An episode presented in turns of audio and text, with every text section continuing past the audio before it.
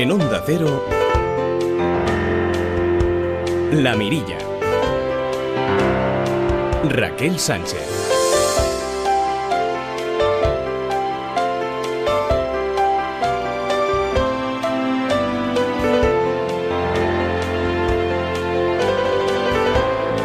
Nuestra primera fotografía es para la playa de Almardá, situada en la localidad valenciana de Sagunto. Ha resultado ganadora en una nueva edición de la campaña nacional La playa más accesible de los fans, tras haber recibido más de 10.000 votos. Esta playa, la de Almardá, cuenta con casi 2 kilómetros de longitud y está formada por arena fina y grava. Su mayor atractivo está en el cordón de dunas de gran valor ecológico que ha contribuido a ser considerada como la mejor adaptada para personas con problemas de movilidad.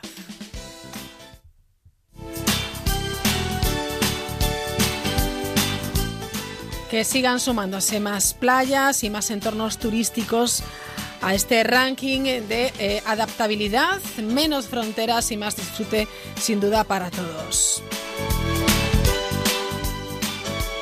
Los que disfrutan de las playas y también, como no, del interior, sepan que próximamente, en las próximas horas, el viento y los fenómenos costeros van a mantener a cinco provincias con riesgo amarillo. Mientras que las temperaturas, que han estado bueno, pues en las últimas horas más bajas de lo habitual, comenzarán ya a recuperarse según la Agencia Estatal de Meteorología. Estamos casi casi a mitad de agosto, muchos de ustedes ya preparándose para la para las eh, bueno, para seguir disfrutando de las vacaciones, otros quizás a partir del próximo día 15, ya queda menos y todos a disfrutar. Los que cogen el coche tienen que mantener, siempre la precaución a, al volante, prevenir el cansancio y la deshidratación, que parece una tontería, pero hay que estar también muy hidratados.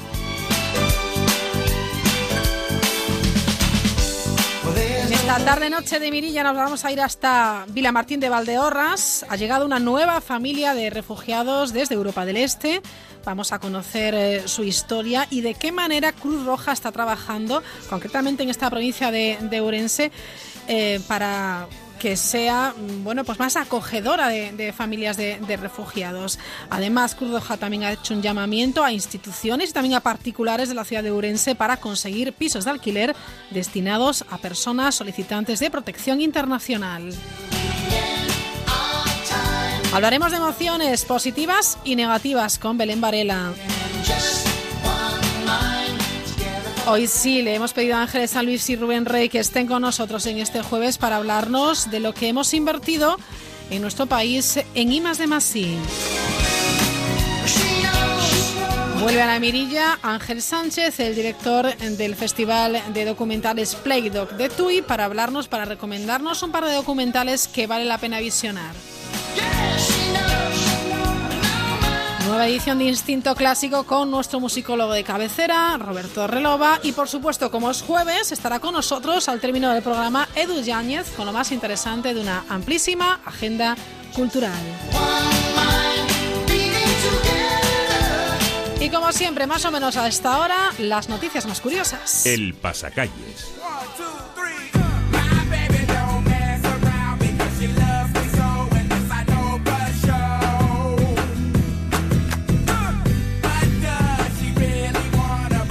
Daniel Burruezo, ¿qué tal? ¿Cómo estás? Buenas tardes, Raquel. Yo creo que hoy se me nota un poquito mejor la voz, ¿puede ser?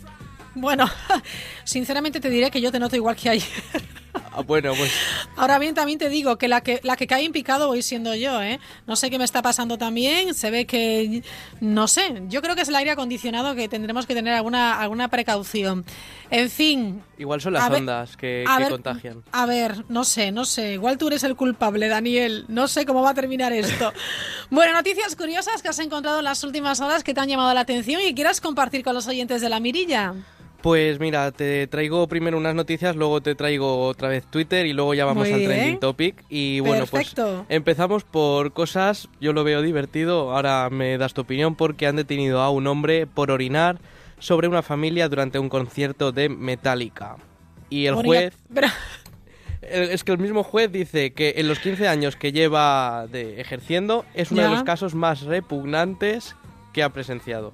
Claro, te voy a decir, hombre, divertido, divertido, pues no, no es una noticia divertida, es una noticia repugnante, porque a quién se le ocurre semejante cosa. Espero que el juez haya sido, eh, bueno, pues justo y haya tirado de las orejas bien a este personaje. La cosa es que aún están en, en el proceso porque, bueno, en un concierto que hubo en Alburquerque, Alburquerque o Albuquerque, Mm, que no sé cómo se dice, Albuquerque, es sí. en Estados Unidos, pues un hombre eh, estaba en lo que es con gradas, no es de estos que estás de pie, y había una familia delante y el padre de familia empezó a notar un calorcito por la espalda. Y fue a los de seguridad y se lo dijo. Y estaba el padre estaba con su esposa y su hija. Se lo contó a la policía, lo detuvieron y ahora estaban eh, con el juicio. eh, creo que fue antes de ayer cuando se hizo la, la primera vista. Y, y la semana que viene, el 18 creo que es, o Sí, por ahí, es la, se- la segunda vista. Entonces, pues cuando Bueno, pues ya, sepamos... ya nos contarás, manténnos informados sobre esta noticia de alcance internacional. Porque me parece muy grave, muy grave. Más cosas, Burruezo, a ver, ¿qué nos, has- qué nos, qué nos cuentas? Pues mira, eh, ¿te acuerdas que te conté una discusión en pareja en Brasil con un chico que empezó a su- que empujó, perdón, a su pareja a un autobús? Pues ha pasado Ajá. en Londres algo parecido Vaya. y siguen buscando al, al hombre. Yo no sé qué Ya. pasa a la gente en No, verano. no sé yo qué le pasa. Será el calor, las altas temperaturas que afecta al cerebro. Algunos ya ni lo tienen, pero bueno, en fin. Y vale. vamos, vamos a ir por cosas porque hoy he estado yo indagando por Twitter y hoy me ha dado mucho, como por ejemplo unos agujeros que aparecen sobre el cielo de Finlandia. He tuiteado la foto eh, mencionando a la mirilla cero, o Ajá. sea que la gente que nos siga y que busque la mirilla lo podrá mirar. También Vale. pongo el hashtag, yo lo intento, yo pongo el hashtag pasacalles Venga, la muy mirilla, bien, a ver si la gente quiere mandarme, pero bueno, que quien quiera verlo son unas imágenes impresionantes, la verdad es que son muy bonitas y Sí. son del miércoles en Helsinki, es como un agujero en el cielo y la verdad es que eh, la foto no tiene desperdicio. Vale, la buscaremos para disfrutarla también. Muy También bien. en Twitter he encontrado una, una chica estadounidense que se llama Hanaye y ha entrenado a su perro Colt para que le ayude a no hacerse daño cuando sufre eh, unas crisis porque la chica es epiléptica. Entonces ha entrenado a un perro mestizo y cuando detecta el cuadro epiléptico de la dueña, el perro se pone debajo de la cabeza y evita que se golpee, porque bueno, ya sabes el peligro que tienen Sí. los golpes en la cabeza y la verdad es que he visto el vídeo y es tan Caramba. mono el perrito ahí Qué poniendo a defender su dueña. También está Bueno, en Twitter. Está muy bien esos perros que cuidan a sus dueños y luego algunos dueños como, eh, mm, bueno, pues no cuidan, incluso abandonan a, a- a los perros, ese llamamiento que hacemos cada verano. Bueno, que la gente sea responsable y no abandone, por favor, a, a- a sus mascotas. Muy bien, más cosas, Daniel. Pues mira, eh, tenemos a un chino que ha sido retenido porque viajaba con dos brazos en su maleta. No ortopédicos, normales. Perdona. Dos brazos biológicos.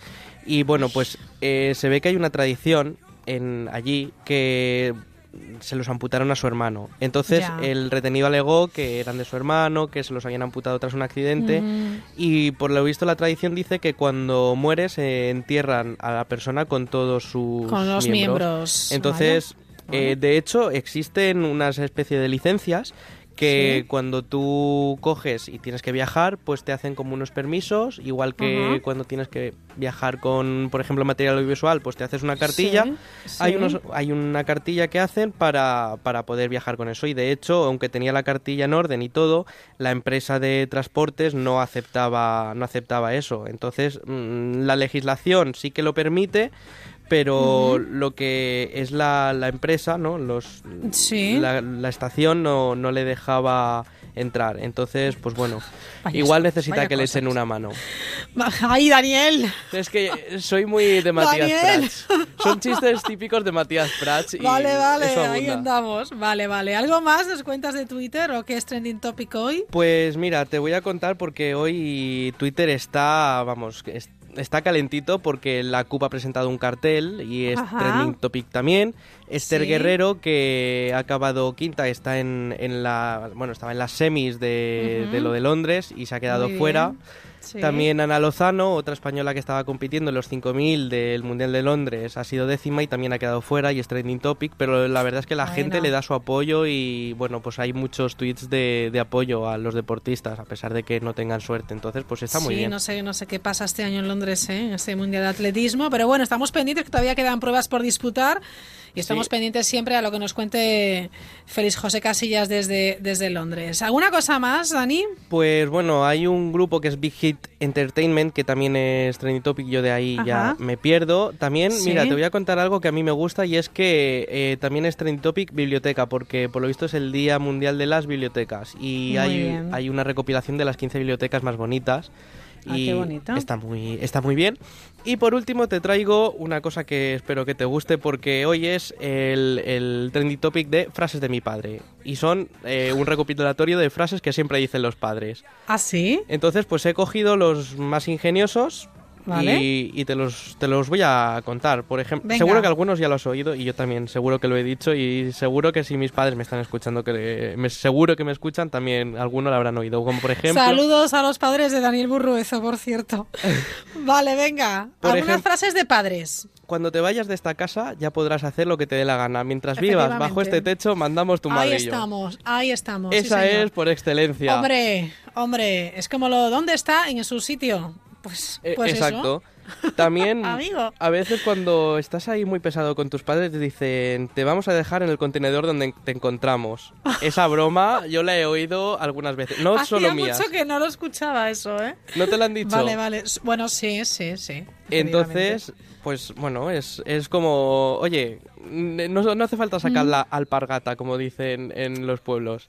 También eh, hay frases, eh, Nerea 2410 dice, a ver si ahora vas a ver más el internet que yo. frases de mi padre. Me encanta. Oye, otro día cuéntanos más, que me gusta mucho, ¿vale? Vale. Pues venga, seguimos eh, recopilando frases de, de padres. Daniel, Mañana más, que mañana es viernes, ¿de acuerdo? Mañana, mañana te voy a traer un reportaje de Made in Spain también. Ah, para, Fantástico. Para que aprendamos productos nacionales. Muy bien, gracias Daniel. A ti Raquel, hasta luego. Adiós.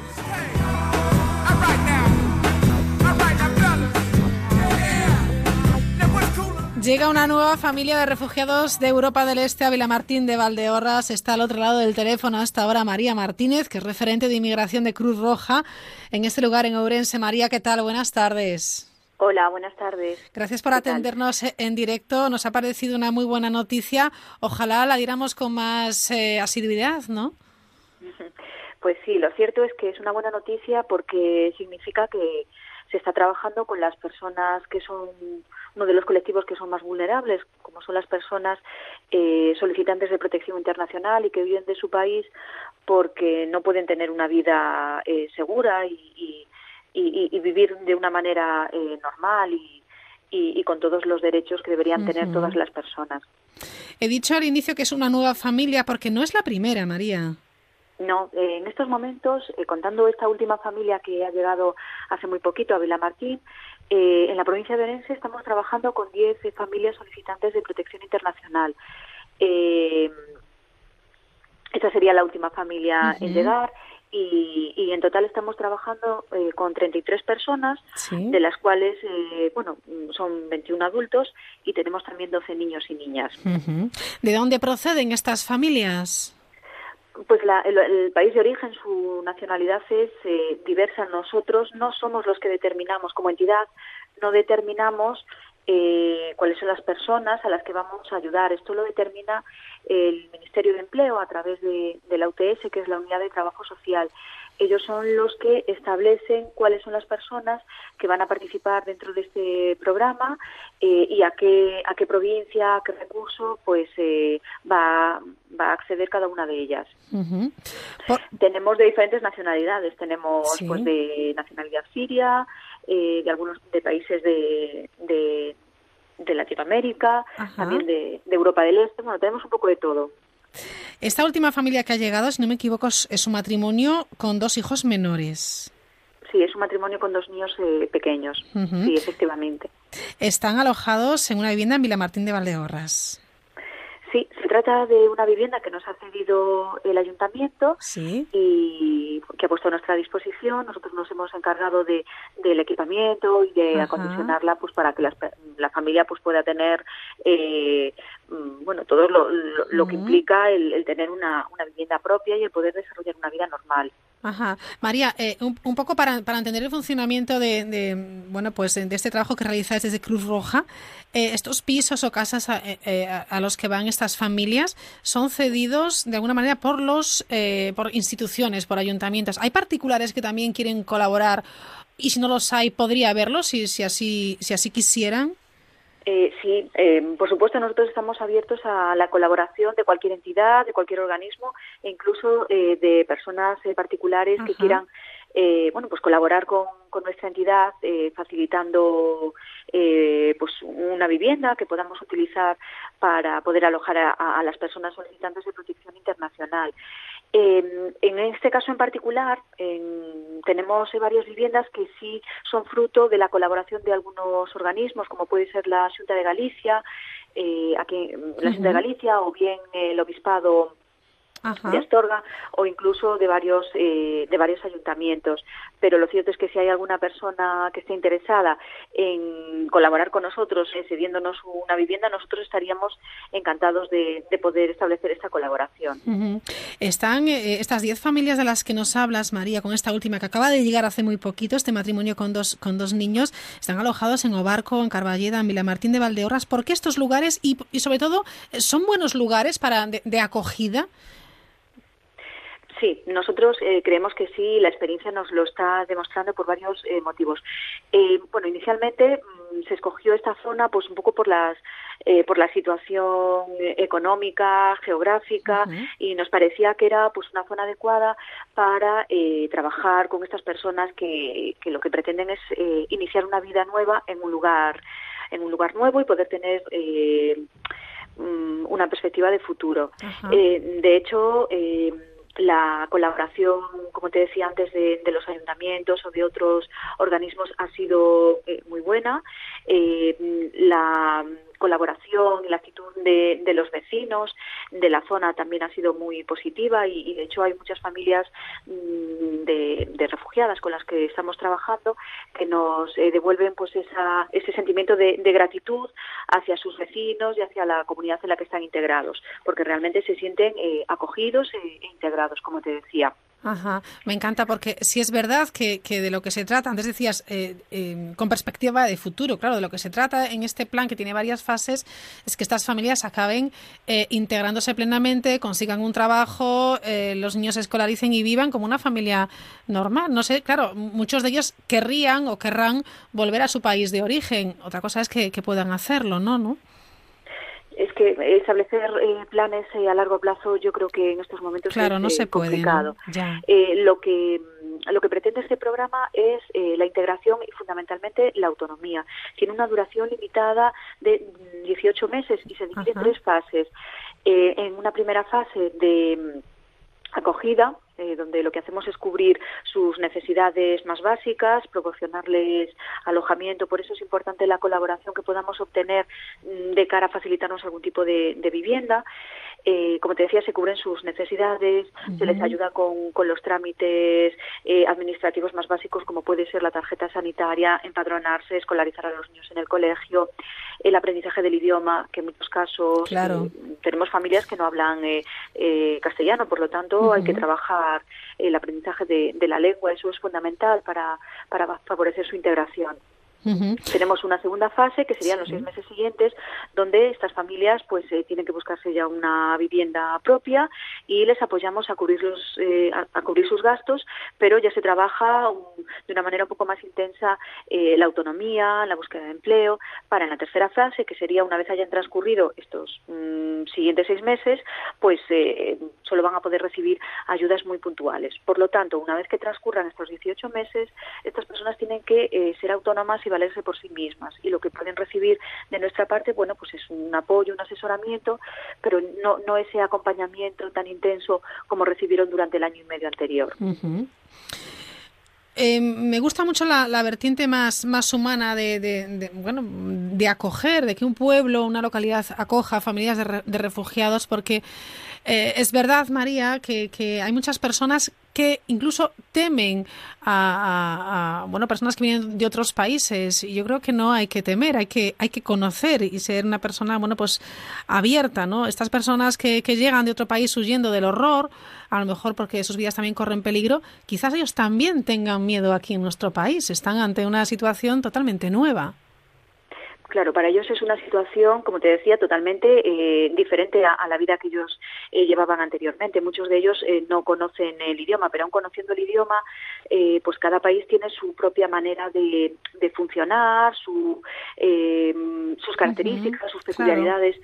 Mm, y por lo tanto pues en muchas ocasiones eh, pues eh, pues están inseguros eh, necesitan ese apoyo para dar los primeros pasos hacia la autonomía. Y, hay que pensar también que muchas de estas familias no solo las que tenemos aquí en en, en Obarco o en Villamartín sino mm, en cualquier en cualquier recurso de los que tiene Cruz Roja o otras entidades que también colaboran con el ministerio desarrollando este programa son personas que han pasado unas situaciones vitales pues muy duras, eh, con episodios eh, a veces eh, desagradables y por lo tanto su salud pues está muy debilitada, no solo en la física, sino también a nivel emocional. Y por lo tanto pues hay que trabajar todo esto desde el primer momento. ¿Cómo viven pues las comunidades de vecinos? ahora que estamos en verano y hay muchas fiestas, esa integración de los refugiados creo que va bien, porque incluso bueno pues les invitan a, la fiesta, les, les, les llevan bueno pues productos típicos, etcétera. Hay una camaradería también muy, muy chula, ¿no? de, de integración, de convivencia. Mira, el hecho de que mm, estas familias estén viviendo pues en una zona eh, pequeña, donde aún se mantenga un poco esa costumbre de ayudar al vecino, eh, yo creemos que facilita la, integración. De hecho, no hemos tenido ningún eh, problema y como te comentaba antes, las familias nos devuelven que la gratitud que ellos obtienen de, de, hacia estas personas, ¿no? pues podría contarte ejemplos como, bueno, pues siempre que hay pues yo que sé, una fiesta o se hace alguna comida en la comunidad de vecinos, pues los invitan o algún vecino que también le trae productos de la huerta ahora en verano, es decir, que existe un buen un buen ambiente y al final de lo que se trata es de que estas personas pues se establezcan en una determinada zona, puedan eh, tener un trabajo, sus hijos puedan ir al colegio y puedan hacer una vida lo más normal y sobre todo de una manera totalmente autónoma sin tener que depender pues de las instituciones o, de, ningún tipo de ayuda asistencial. La verdad es que venimos hablando de, familias de refugiados ya mucho tiempo, demasiado tiempo, eh, y yo creo que, somos un país que acoge, que le gustaría quizás acoger más y, se están viendo resultados. Va un poco lento, parece, pero a ver si, si poco a poco se, se, va, se va consiguiendo. María, también como en lo personal es un trabajo eh, emocionalmente muy intenso para, para vosotros, ¿no? Mm, sí, eh, bueno, eh, yo creo que el hecho de trabajar con, con personas eh, siempre tiene una, mm, una parte eh, personal eh, muy importante. Nosotros no trabajamos con números, no trabajamos con estadísticas, trabajamos con personas que tienen nombres y apellidos, que tienen eh, familias, que tienen unas situaciones vitales que conocemos como si fueran, pues a veces incluso parte de nuestra de nuestra propia familia. Y, y el hecho de, de, cómo se ejecuta, de cómo se desarrolla este programa, que está pensado como un proyecto de, de ayuda y de acompañamiento para favorecer pues su integración y en una determinada eh, comunidad, pues eh, tiene como resultado que, que a veces eh, pases más horas con las personas con las que estás trabajando que con tu propia familia. Es un trabajo bonito, pero, pero duro también. Si no me equivoco, Cruz Roja Española ha atendido a lo largo de 2016 a unos 16.000 solicitantes de asilo y refugiados. Y recordamos también que eh, el Gobierno de España ha acogido a menos de 1.500 personas que bueno, fueron obligadas a dejar sus países por cuestión de guerras o crisis humanitarias.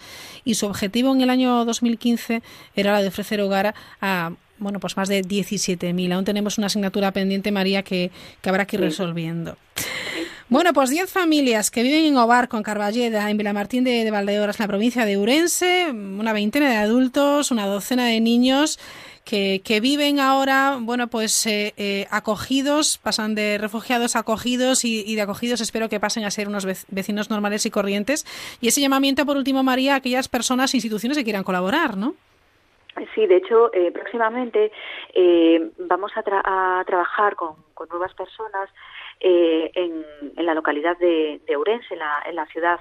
Por lo tanto, yo quería aprovechar esta oportunidad para lanzar un llamamiento. Uh -huh y bueno, si hay alguna persona que quiera o que esté interesada en, en, colaborar con nosotros con Cruz Roja, bien con el tema de, de la cesión de, de, vivienda, como te comentaba antes, que para nosotros es, es un elemento eh, fundamental, o bien pues eh, ofreciendo su tiempo de una manera eh, voluntaria, pues nosotros estaremos interesados, o sea, estaremos dispuestísimos a, a, que se acerquen a nuestra institución y, y podamos, eh, bueno, pues hacer algo de manera conjunta.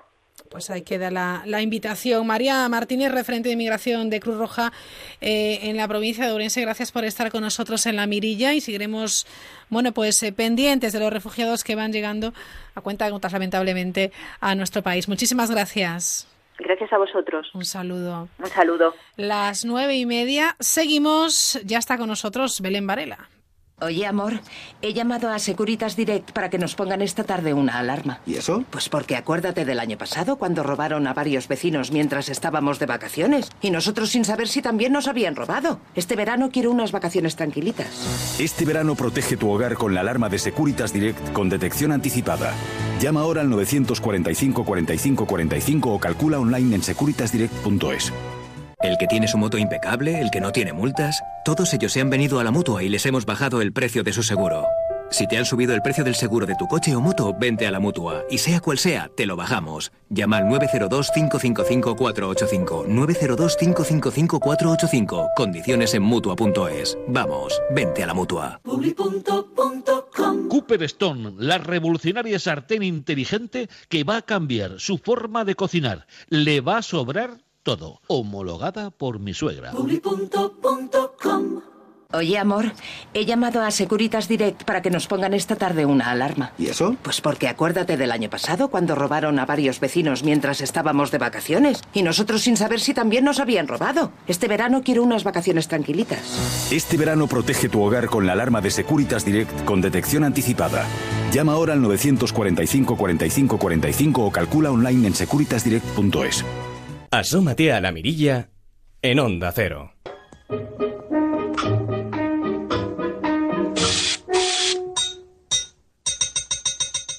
¡Ay, ho!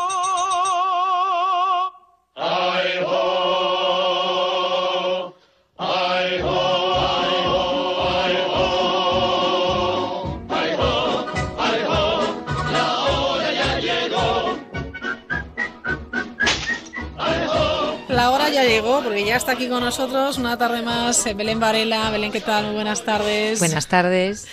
Bueno, Belén Varela, que estaba pensando, yo siempre que escuchamos esta, claro, esta musiquilla nos venimos arriba, bailamos sí. un poco con el cuerpo, con el pie, incluso silbamos también, ¿por qué no decirlo? Sí, silbamos. Con lo mal que silbo yo. Pero cantas bien, os voy a decir bueno, que, canto, es que Belén canta, sí. canta bien. Le encanta cantar. Le encanta cantar. Y además es contagioso, quiero decir que igual cualquier noche nos arrancamos aquí, en plan Pimpinela, y pues ya veremos, ya veremos lo que da de sí la, la mirilla este verano. Bueno, como saben, Belén Varela es experta en, en bienestar, en el, en el trabajo, intenta darnos unas claves, unas píldoras radiofónicas para ayudarnos a, eh, bueno, pues crear, si es que no lo tenemos, un ambiente mejor en, en el ámbito laboral, que luego se puede extrapolar a otros ámbitos. ¿no? Desde luego, porque además eh, el, el, trabajo no solo nos influye en las horas que estamos en él, sino que nos lo llevamos a casa, ¿no? Uh -huh. y, y, es importante que lo vivamos bien y que, y que además estas cosas que decimos siempre aquí se pueden aplicar, desde luego, al ámbito personal. Todos los trabajos son trabajos, también los que hacemos en casa, sí. eh, de mantenimiento, todo, todo es trabajo. Así que de alguna manera esto que decimos nos puede servir para cualquier ámbito de la vida, por supuesto. Bueno, y vamos a hablar de algo muy importante, como son las emociones y uh -huh. las relaciones y uh -huh. la apreciatividad. Sí, otra palabrita que Otra nos palabra hemos de, de, de, Belén. para facilitar. Yo creo que el lenguaje nos ayuda mucho, desde luego. Sí. Así que, bueno, pues vamos a intentar crear un concepto nuevo.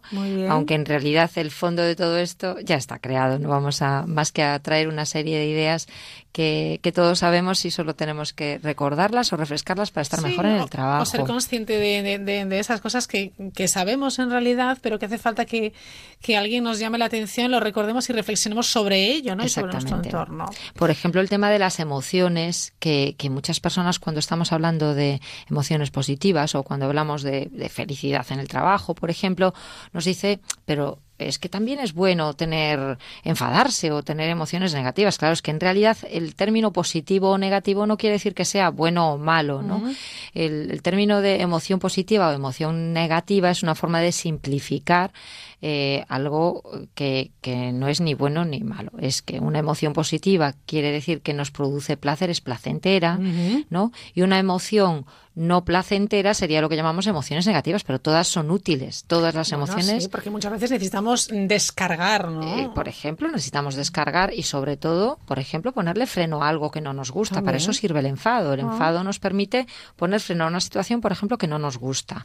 La tristeza nos sirve para despedirnos y nos sirve también para generar relación social, para que otras personas se centren en nuestra pena, por ejemplo, y nos ayuden a superar a lo mejor un, momento difícil, para crear la empatía. O sea, realmente todas las emociones son útiles. Lo que sucede es que las emociones positivas, en el ámbito, por ejemplo, del trabajo, fomentan la creatividad, eh, fomentan eh, eh, la la solución de problemas, por ejemplo, no quiere decir que no se resuelvan con emociones negativas. A veces las emociones negativas pues nos permiten encontrar fallos, por ejemplo, ¿no?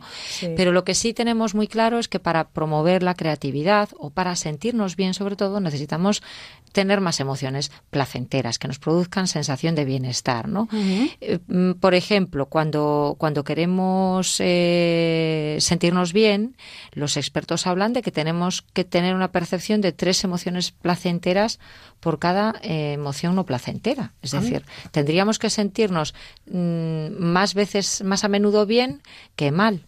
Y esto a priori pues parece un poco un poco difícil. Sin embargo, no lo es tanto. Porque si tú te fijas, a veces mm, yo pregunto en un, en un entorno pues, de alumnos o de amigos, eh, ¿quién ha vivido una emoción positiva a primera hora de la mañana? Y la mayor parte de nosotros dice, pues yo, mm, no, nada, ¿no? no, no ha pasado nada fuera de lo normal. De lo común, ¿no? De lo común. A lo mejor está precisamente ahí. En lo pues ahí está. Y tú preguntas entonces, ¿te tuviste que duchar en agua fría? ¿No has podido desayunar? ¿No? ¿No, no has estado con tu familia? Pues eh, todo eso es una ocasión de vivir emociones placenteras. Lo que sucede es que lo, bonito, lo positivo, se nos pasa, nos pasa por delante y no lo vivimos. Tenemos que aprender a identificarlo entonces. tenemos que identificarlo, atraparlo, saborearlo. Dicen los expertos que con 10 segundos, 10 segundos nada más, que le dedicamos al, al saboreo de un de una evento positivo, como la ducha o como el desayuno, por ejemplo, se lo convierten ya en una emoción positiva. Fíjate si es fácil a lo largo de un día tener emociones positivas. Lo que sucede es que normalmente hacemos algo que a mí me gusta llamar la ley de la consumición emocional inversa. A ver, explícate, la, ley de la... Consumición emocional inversa. Vale, ¿y qué es exactamente? Pues es que dejamos que las emociones eh, positivas, digamos, mm, nos pasen de largo, las engullimos, las consumimos sin disfrutarlas. Ah, y sin embargo, las emociones negativas, los eventos negativos nos consumen a nosotros, ¿no? Cierto. Y no deberíamos hacerlo al revés. Sí, por sentido común deberíamos hacerlo al revés, francamente. Tenemos que ser capaces de atrapar emociones positivas y a la vez también dejar que las emociones eh, negativas pues ocupen su lugar, para algo están, ¿no? Los eventos negativos nos tenemos que ocupar de ellos, pero que no nos, mm, digamos, Vamos a controlar eso, entonces, claro. Y además siempre las emociones positivas te llenan de energía. Yo tengo un amigo, Tommy, que dice que cada día dedica unos segundos a coger a una persona querida, incluso no tan querida, y le da un abrazo. Y entonces eh, eh, le sienta muy bien, pero un abrazo de verdad, no un, toquecito en la espalda, sino un abrazo sentido. De seis segundos. Por lo menos, ¿no? Que decir que estés ahí. Eso sí, eh, eh, eh, y, le da, bueno, pues una mm. positividad muy, muy chula, muy, muy guay. Sí, sí, o dedicarte, por ejemplo, a, a ese momento de atrapar eh, pues cualquier cualquier cuestión que te has levantado de la cama, que el día que hace, si llueve, pues porque estamos eh, regando, ¿no? Y si y si hace sol, pues porque es un día estupendo para la vitamina D. O sea, realmente mm, siempre hay momentos que podemos que podemos atrapar y disfrutar, pero bueno, pues tenemos que proponernos ese reto de, de tener tres emociones positivas por cada negativa con esa facilidad que tendríamos de sencillamente dedicarle 10 segundos. Pueden ser emociones como la eh, gratitud, puede ser una emoción como el orgullo, puede ser una emoción como, em, eh, pues no sé, no, tiene que ser necesariamente la alegría, la serenidad, por ejemplo. Sí, me gusta mucho la gratitud. La gratitud es muy buena, le dedicaremos un, capítulo porque, porque es muy interesante es muy, y es muy positiva y en el trabajo además se puede fomentar mucho, muchísimo. En el trabajo, fíjate que las más eh, frecuentes, ¿cuáles crees que son las emociones? Eh, hombre, mm, yo en mi, en mi, caso particular, una de las emociones que yo tengo en el trabajo es la satisfacción hmm. eh, de aprender cada día algo nuevo. a mí eso sí que me llena fíjate la curiosidad que importante es como emoción y, eso nos produce mucha satisfacción. Hmm. ¿no? Bueno, pues parece ser, eh, cuando hacemos esta pregunta la gente suele responder frustración, quizá la más frecuente. Bueno, parece ser que la, la más frecuente es el enfado.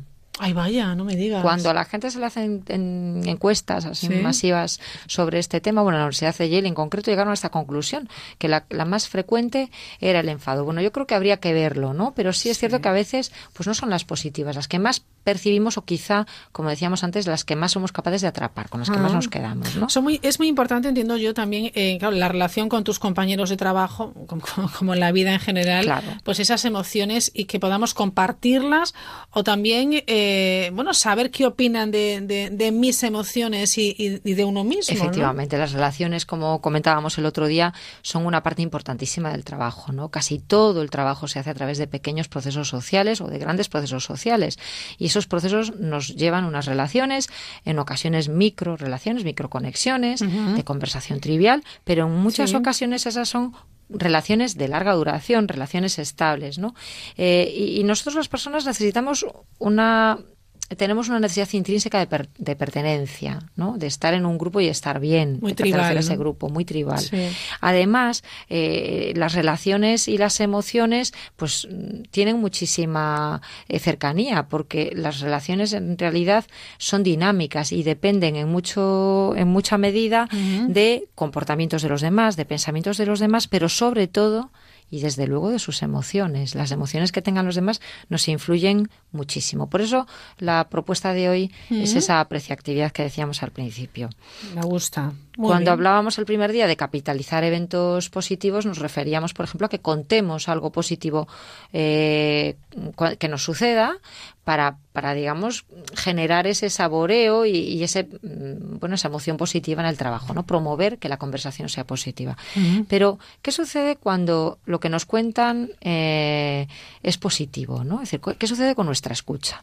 Con nuestra escucha. ¿Cómo hacemos nosotros para escuchar? Bueno, pues muchos eh, investigadores han trabajado este tema y en concreto en la Universidad de California estuvieron analizando cómo hacíamos con las con la escucha a los demás y se encontraron cuatro grandes tipos de respuesta que son muy fáciles de entender, lo verás. Tú le cuentas a alguien algo positivo que te ha, que te ha pasado, por ejemplo, pues que te han ascendido, que te van a dar un puesto de mayor responsabilidad y por tanto pues también te van a subir el sueldo. Qué bien. Qué bien. Qué bien, qué buena noticia. Vale, bueno, pues acabas de hacer una respuesta activa, mm, constructiva, ¿no? Es decir, una respuesta en la que me dices Porque puede haber una, una, respuesta destructiva, entonces.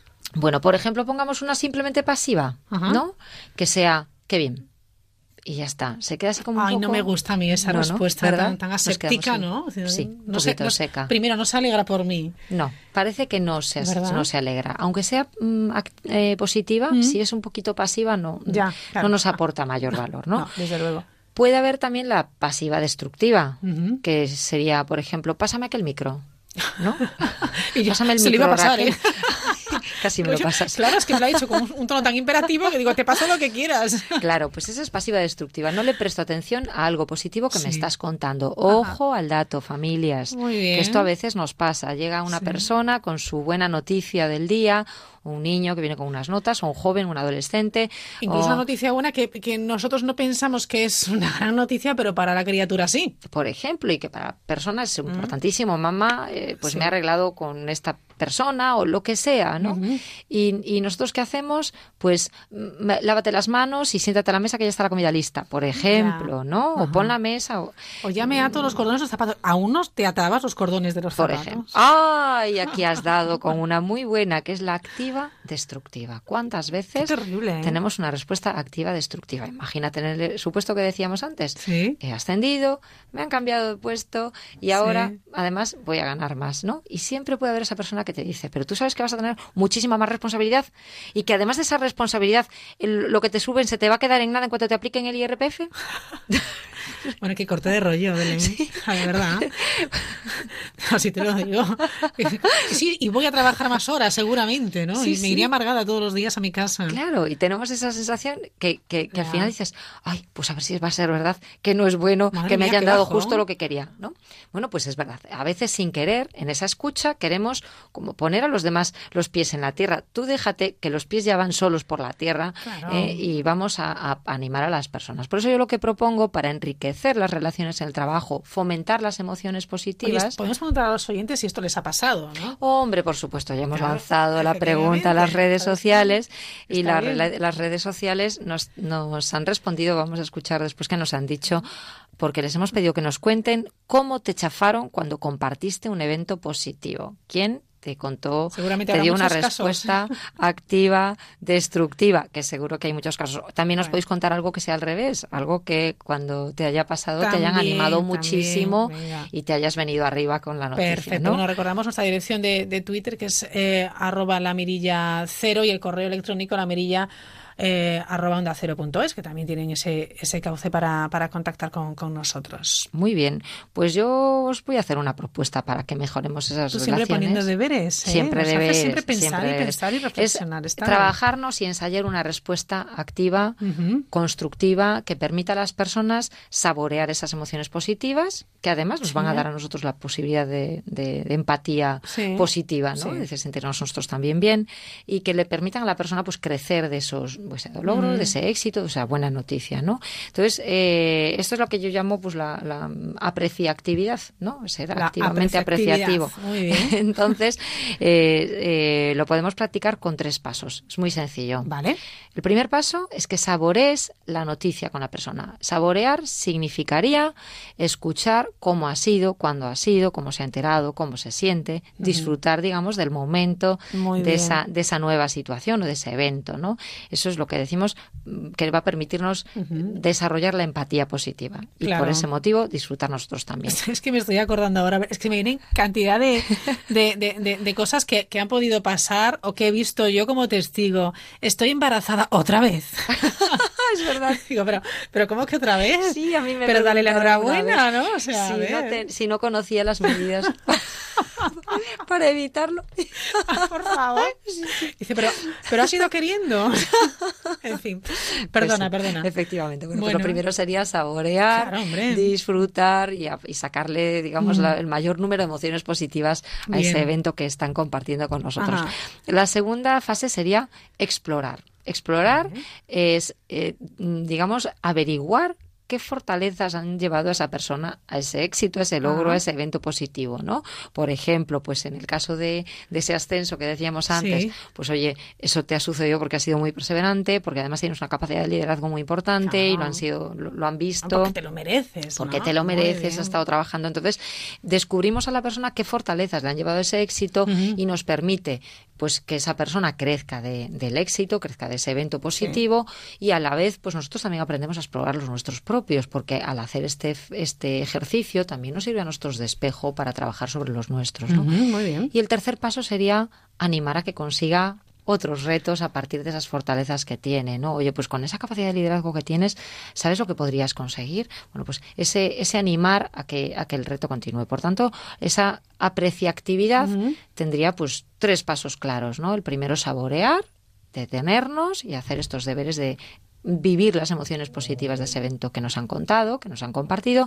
El segundo sería explorar qué fortalezas te han llevado al logro. Y el tercero, animarle a más. Imagínate las notas, las notas que llega un niño con las notas a casa y eh, mamá, pues he sacado un 6 o un 7 y a lo mejor le ha costado llegar a ese 6 o a ese 7.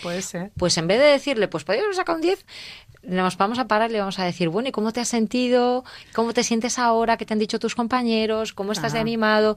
Y a partir de ahí, ¿qué fortalezas has tenido? Que esta vez le has dedicado mucho tiempo, le has dedicado más atención, has hecho todos los deberes al día. Y su recompensa. Y ahora, ¿qué te parece si vas, pues a por el 8, por el 9, o qué te parece si vas a por otra buena nota en sociales, en naturales, en lo que te toque vivir, ¿no? Bueno, pues fantástico. ¿Tenemos también propuesta para la RAE? Pues por supuesto, tenemos una propuesta que es la palabra aprecia actividad, que sería la acción de admirar y apreciar de modo explícito los eventos positivos de otras personas que contribuye a la alta calidad en las relaciones humanas. Fantástico. ¿Te parece bien? Me parece genial. Estamos un glosario aquí de términos impresionante. Belén Varela, muchísimas gracias. Muchas gracias. Feliz tarde. Feliz tarde. Adiós.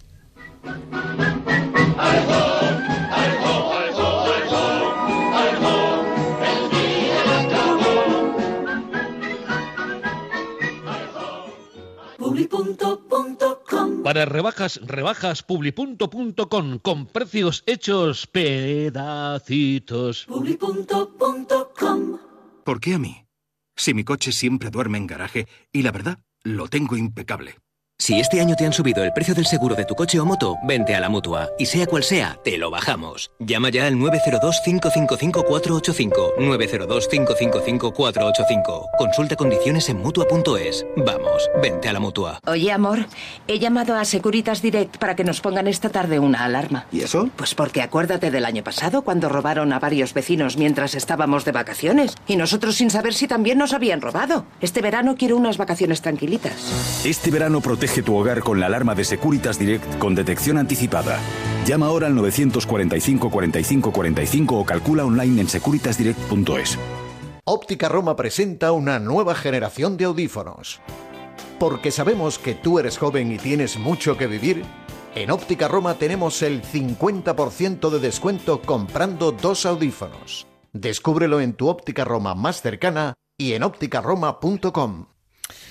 Bueno, quedan nueve, que digo nueve, ya ocho minutos para las eh, para las diez, una hora menos en las Islas Canarias. Estamos buscando bueno las reacciones de nuestros oyentes a esa pregunta que realizamos con Belén Varela respecto a si son pasivos, positivos o, o, destructivos ante una ante una noticia. ¿Cuál era la reacción? Parece que bueno hay un poco de todo, pasiva, positiva, o sea esa reacción buena pero poco efusiva. Un 20% más o menos son los destructivos y otro 20 son constructivos. Ya pueden seguir enviando sus bueno pues sus respuestas a arroba la mirilla cero o al correo electrónico la mirilla arroba onda cero punto es. Hablamos de inversión en nuestro país para la investigación y desarrollo y más de más sí, en los últimos años ha aumentado en la industria farmacológica. La información es de hoy sí, Ángeles Alvis y Rubén Rey. ¿Qué tal compañeros? Buenas noches. Hola Raquel, buenas noches a todos. Atención a este dato. De toda la inversión que la industria española dedica al I más D más I, el 20% corresponde a la industria farmacéutica.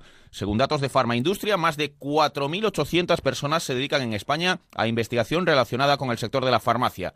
Y ahora nos vamos a proponer en los próximos minutos desvelar qué pasos se siguen para que un medicamento acabe finalmente en nuestras farmacias.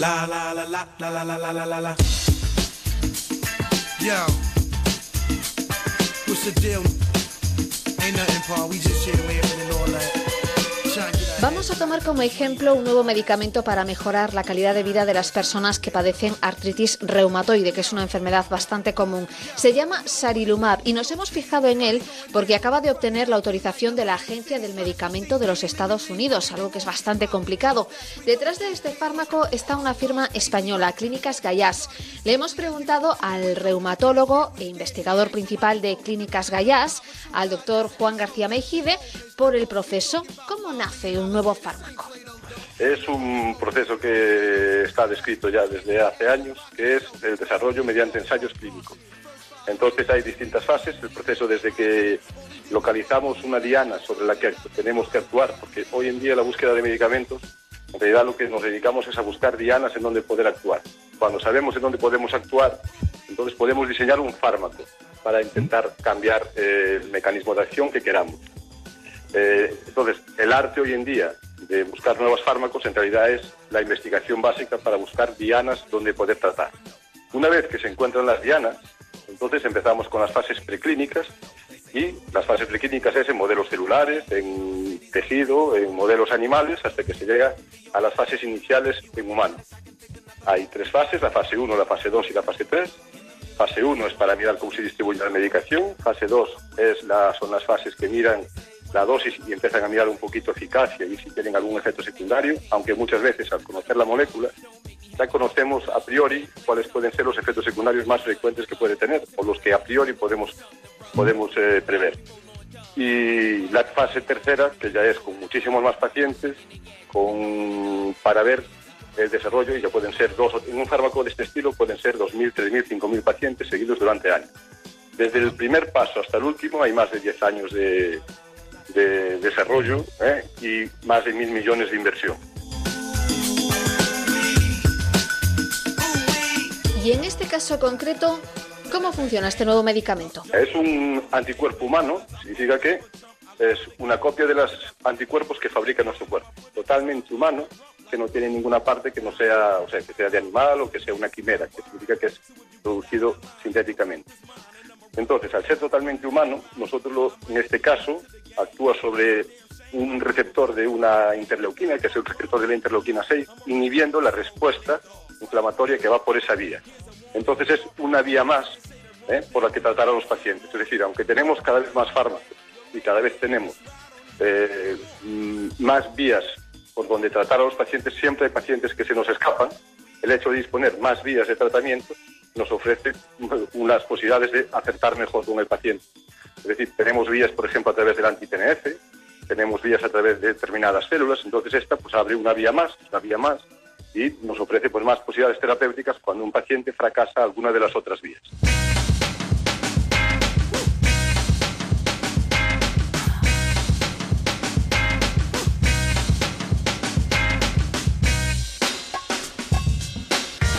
Qué pasa con las vacunas? Este año la caída de la tasa de vacunación contra el sarampión, por ejemplo, ha provocado un rebrote de la enfermedad en Europa, en Francia, sin ir más lejos. En España el problema no es tan importante, ya que, según datos del Ministerio de Sanidad, la cobertura de la vacuna es superior al 96%.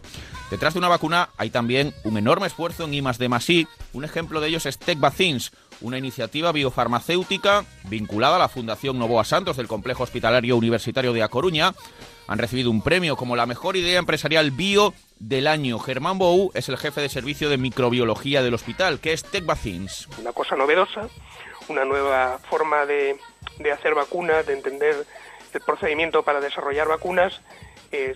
nosotros lo hemos denominado vacunas auxótrofas, del inglés, bueno, auxótrofas es un, poco complejo de explicar así llanamente, pero se basa, es como una especie de interruptor eh, molecular que permite eh, a la bacteria crecer o no en función de las condiciones, de tal manera que la podemos crecer en condiciones controladas en el laboratorio, pero fuera de las condiciones controladas, en cuanto inyectamos en, un huésped, un mamífero, un ser humano, pues deja de replicar, deja de dividirse.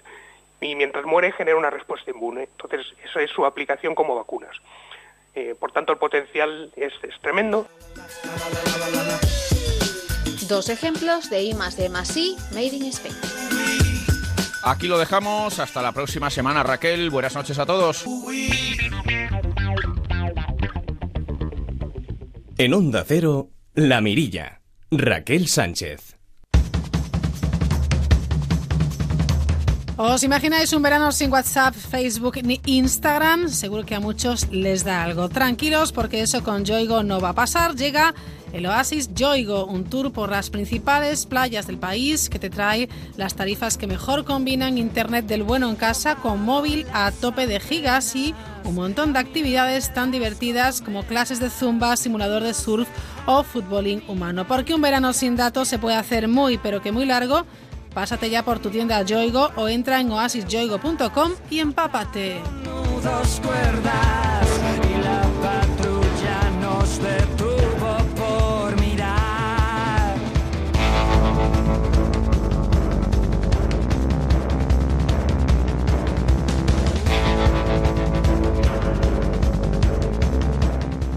Enseguida llegan las noticias, a la vuelta, documentales con Ángel Sánchez, Instinto Clásico con Roberto Relova, lo mejor de la agenda cultural con Edu Yáñez.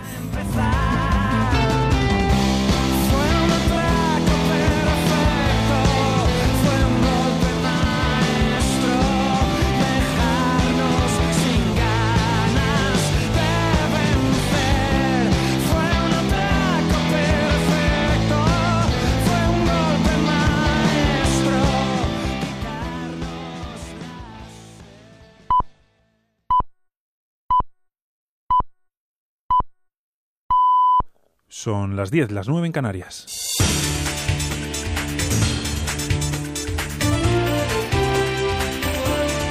Noticias en Onda Cero. Buenas noches. La delegación del Gobierno en Cataluña ha fijado en el 90% los servicios mínimos durante la huelga indefinida convocada a partir del 14 de agosto por los empleados de EULE en el aeropuerto de Barcelona. El Prat asegura que esta cifra es la adecuada para garantizar el funcionamiento de servicios esenciales respetando a su vez el derecho a huelga. Los servicios mínimos serán uno de los puntos que se tratarán mañana en el gabinete de crisis convocado por el Gobierno en Barcelona. El ministro de Fomento Íñigo Gómez de la Serna dice no entender la decisión de los trabajadores de, rechazar la propuesta de la mediación y asegura que estudiarán todas las alternativas para garantizar la seguridad en el aeropuerto del Prat. Lo que el Gobierno va a hacer es, por supuesto, garantizar el interés general de los españoles, eh, garantizar la seguridad, garantizar el orden público y llevar a cabo las medidas que sean necesarias en respeto de la legalidad vigente, como podría ser de otra manera, para eh, minimizar la afección a todos los españoles. Preguntado por si el Gobierno baraja la posibilidad de emplear guardias civiles en los controles de seguridad, el ministro no lo ha descartado. Desde la Generalitat, por su parte, cargan contra el comité de empresa, que hoy han presentado a los trabajadores tres propuestas adicionales a la pactada en la mesa de negociación. La consejera de Trabajo, Dolors Bassa, asegura que se sienten utilizados. utilizados muy utilizados porque creo que hemos hecho muy buen trabajo de mediación y hemos estado a todas horas. Hemos estado en días festivos, habíamos trabajado las propuestas y se han trabajado muy bien. Hemos hecho las mejores que podíamos asumir y creemos que hoy se ha planteado propuestas fuera de la mediación y no es justo ni lícito. Y lo digo claramente que es la primera vez que ocurre con alguna mediación. En el exterior, el presidente Donald Trump se ha vuelto a referir al cruce de amenazas con Corea del Norte. lejos de tratar de rebajar la tensión, el presidente estadounidense ha asegurado que a tenor de la respuesta de Pyongyang parece que sus amenazas de fuego y furia no fueran lo suficientemente fuertes y por eso insiste. La gente de este país puede estar muy tranquila. Y os contaré una cosa. Si a Corea del Norte se le pasa por la cabeza cualquier cosa parecida a atacar a alguien a quien queremos, a alguien a quien representamos, a un aliado o a nosotros mismos, pueden estar muy muy nerviosos y os diré por qué deberían estar nerviosos, porque les pasarán cosas que nunca hubieran pensado que eran posibles. En Siria ya son más de 1.600 las personas que han muerto desde el comienzo de la ofensiva para recuperar la ciudad de Al-Raqqa, considerada la capital del califato proclamado por el Estado Islámico, Pablo Soler. Según el Observatorio Sirio de los Derechos Humanos, desde el 6 de junio hasta hoy son al menos 1.610 de los muertos, de los cuales casi 600 son civiles. También han muerto 702 combatientes del Estado Islámico y 300 milicianos de las fuerzas que llevan a cabo la ofensiva. Estos datos se conocen el mismo día en que la defensa civil iraquí ha anunciado que de los escombros de los barrios liberados de Mosul han recuperado 1.700 cadáveres. La ofensiva sobre el principal bastión del Estado Islámico en Irak arrancó el 19 de febrero y se encuentra ya en su última fase en el casco antiguo donde se registran los combates más cruentos. Y en Argentina las primarias de este domingo, de las que saldrán los partidos y candidatos que concurrirán a las legislativas de octubre, pueden convertirse en una catapulta electoral para la expresidenta Cristina Fernández. Su partido lidera todas las encuestas. Corresponsal Ángel Sastre.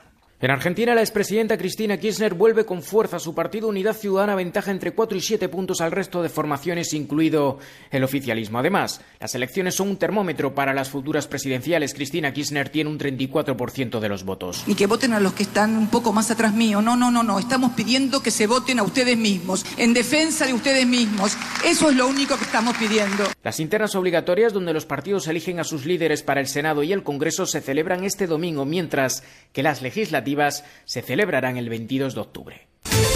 Información deportiva con Javier Matiachi. En marcha la séptima jornada en el Mundial de Atletismo de Londres. Ya ha competido Ruth Beatty la cántabra. Se ha metido en la final de salto de altura al pasar el listón de 1.92 a la tercera. Estas eran sus impresiones. Me he encontrado bien. El primer 92 ha sido un poco desastroso, pero los dos últimos muy, muy bien. Y bueno, a ver si con la sensación de haber quitado ya estos nervios que, hoy parecía una junior, estaba como pues, volviendo a los orígenes, pues a ver si en la final puedo dar lo mejor de mí. También avanza a semifinales Adel Mechal en el 1500, mientras que Pablo Torrijos queda fuera de la final del triple salto.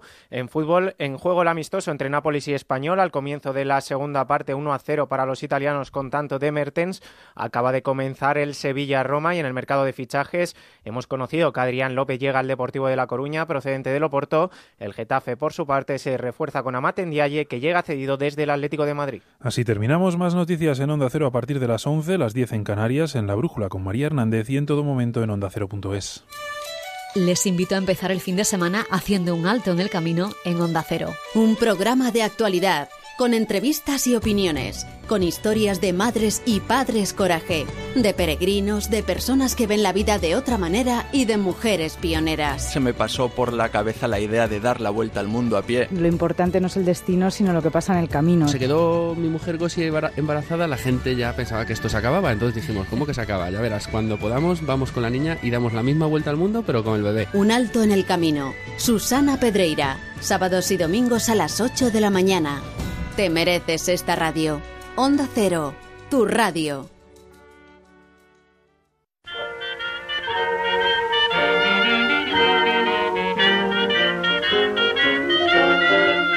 Descubre lo que hay tras la mirilla con Raquel Sánchez.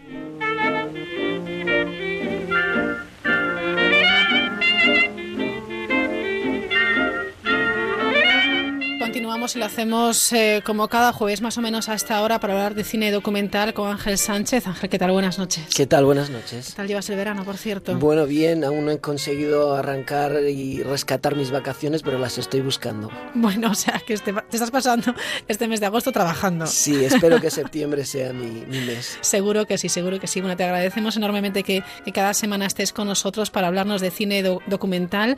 Venimos contando historias eh, que llegan a, al público a través de grandes documentalistas, de grandes cintas que a veces quedan apartadas. Y es bien cierto, Ángel Sánchez, como bueno responsable de, la Playdoc de, de TUI, que a veces nos llegan realidades precisamente a través de, este, de esta herramienta. Sí, la verdad es que el cine documental pues eh, es difícil digamos, acotarlo, ¿no? O sea, es una expresión artística que tiene un impacto emocional sobre todos aquellos que lo disfrutamos, eh, pues muy intensa, ¿no? O sea, quiero decir, hablando de estilos, pues es una cosa muy amplia, ¿no? Puede ser... De hecho, digamos que los estilos en el ámbito cinematográfico actual como que se han destruido los, las barreras, ¿no? Hay como mm. muchos híbridos eh, que mezclan ficción y documental. Pero cuando hablamos, de, por ejemplo, de documentales sociales, eh, yo no encuentro otra exp expresión artística que tenga la capacidad de de contactar de manera tan directa con el espectador, ¿no? De, de sentirte sí. un poco eh, empatizar con los personajes que salen en las historias y, y, y digamos que ese impacto no, no, no, no encuentro otra uh -huh. expresión artística que, que, que logre ponernos ese espejo delante para descubrir un poco quiénes somos. ¿no? Claro, porque al final es como un gran reportaje, ¿no? Sí, me gusta diferenciar la idea de reportaje, ¿no? Porque el reportaje muchas veces persigue esa idea de objetividad. Uh -huh. Y cuando hablamos de cine documental, sobre todo hay una cosa que lo caracteriza, que es la, la marca autoral, o sea, la, la, sí. la firma del autor sí. detrás de la historia, ¿no? O sea, el, la distancia que genera con los personajes y esa, digamos, flexibilidad a la hora de, de tratar temas más complejos, ¿no? El reportaje de, televisión, pues, a lo mejor uh -huh. tiene que ver más con cosas de actualidad y uh -huh. de explorar los objetivos y las razones de las por las que ocurren las cosas. Sí. Y sin embargo, el cine documental, el cine de autor o el cine de no ficción o el cine de lo real, pues pues permite dejarte un poco la puerta abierta que el espectador sea un poco más partícipe de la historia. Es cierto, sin embargo, esta noche sí que nos traéis temas lamentablemente muy actuales, ¿no? Porque vamos a hablar de, de muros y de, de, migrantes, de migraciones. Sí, la verdad es que estos días leía en el periódico la, sí. la historia de, de, Ceuta y la, la, presión migratoria que hay con, con esta zona uh -huh. de Marruecos, ¿no? Y, y, nosotros tenemos un muro, pero es que hay muros por todo el mundo, ¿sabes? Uh -huh. O sea, lamentablemente todavía se construyen eh, muchos muros, hay incluso muros en proyecto. El, no muy conocido está el, pues el entre México y Estados sí. Unidos, pero también. Pero Corea, hay muchos más que no conocemos. Claro, fíjate, Corea del Norte, Corea del Sur, bueno, sí. el muro en Palestina, toda esta historia de, de Siria y, uh -huh. y, y, con la presión migratoria que viene hacia Centro Europa, pues desde Austria, Hungría. Eh, en Calais, por ejemplo, sí. en Francia. O sea, lamentablemente, pues digamos que estamos construyendo muros para contener algo que de alguna manera pues es, es, es fácil, es difícil de retener. ¿no? Has conseguido eh, bueno pues eh, fijar la atención, tu atención y ahora la nuestra en dos documentales que, que nos trae eh, que nos traéis y uno nos va a llevar hasta Siria. Sí, Alepo, este es el sonido de Alepo.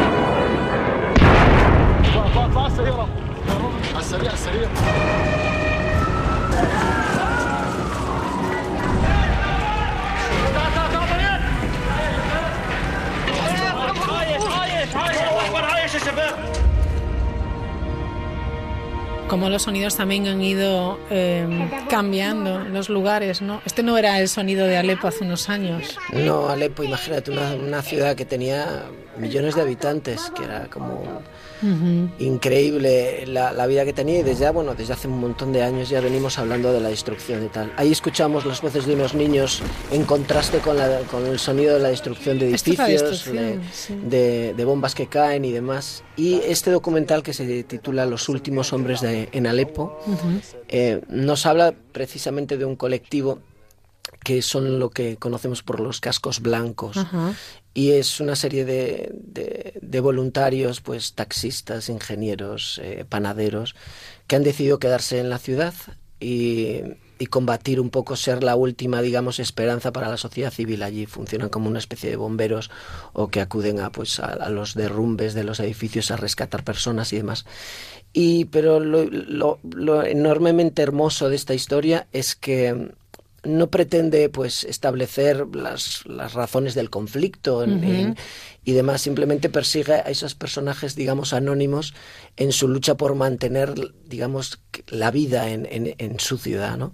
Están, por supuesto, con la disyuntiva de que sus amigos o incluso ellos están plantando constantemente si, si convertirse en refugiados e irse de, de su país o bien quedarse y luchar por mantener un poco su dignidad. Y en ese en ese entorno de destrucción absoluta, pues consiguen eh, el, el, director, que es una película turca, turca y danesa, sí. el director se llama Firas Fayad y, lo hace con, con el danés Stin Johansen, y um, lo que lo que rescata sobre todo es la condición humana, o sea, la, la verdadera humanidad, cómo ellos pelean por continu continuar con su vida diaria a pesar de, del horror uh -huh. en el que están viviendo. ¿no? Qué generosidad por parte de estos hombres, ¿no? de estos cascos blancos.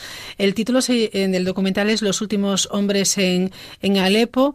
Eh, está subtitulado, ¿verdad? El documental. Sí, efectivamente. Eh, todas estas películas hay que hay que hacer un esfuerzo por, por, encontrarlas. Como te decía en otros programas, resulta que, que, que, hay muy pocas ventanas de exhibición para este tipo de cine. Y aparte de pues viajar por los diferentes festivales que tenemos en, en España, sí. dedicados exclusivamente al cine documental, pues tenemos las opciones de las plataformas, ¿no? O sea, pues uh -huh. Filmin o Wacky o, o incluso Netflix eh, o, o, en Galicia, pues Playdoc sí, TV, por ejemplo. ¿no? Sí. Eh, sí hay que hacer ese esfuerzo por explorar, incluso online a veces te encuentras la posibilidad. Estos dos, dos documentales son de los que hablamos hoy son recientes, son de este año 2017. Uh -huh. Este, por ejemplo, se ha llevado el premio en Sundance, ¿no? Uh -huh. Y además habla de una historia controvertida, porque los cascos blancos hubo otro documental que se llamaba The White Helmets, uh -huh. eh, que ganó el Oscar y habla de la historia sí. de, este, de, estos voluntarios. Pero, pero como, todas, como todas las historias que hablan de situaciones de conflicto, hubo una especie de polémica en torno a quién financiaba estos cascos blancos y más allá. Pero si tú ves la película, eh, consigues abstraerte de esta condición política o de, o de conflicto entre las partes y ver la verdadera dimensión claro. humana de la los personajes. Humana, efectivamente, claro. que es lo, la que, bueno, pues la que ahora mismo desde luego nos, nos interesa. Los últimos hombres en, en Alepo, este documental que nos ha traído Ángel Sánchez que, que recomendamos. ¿Has traído otro? Y que nos lleva al otro lado del muro, que es el título ¿no? de, de este documental. Cuéntanos sí, un poquito esta historia. La verdad que esta es una historia que habla también de muros, pero más allá de los muros físicos, también de los muros personales con los que se encuentran eh, las personas que sufren una situación de conflicto o una situación dramática.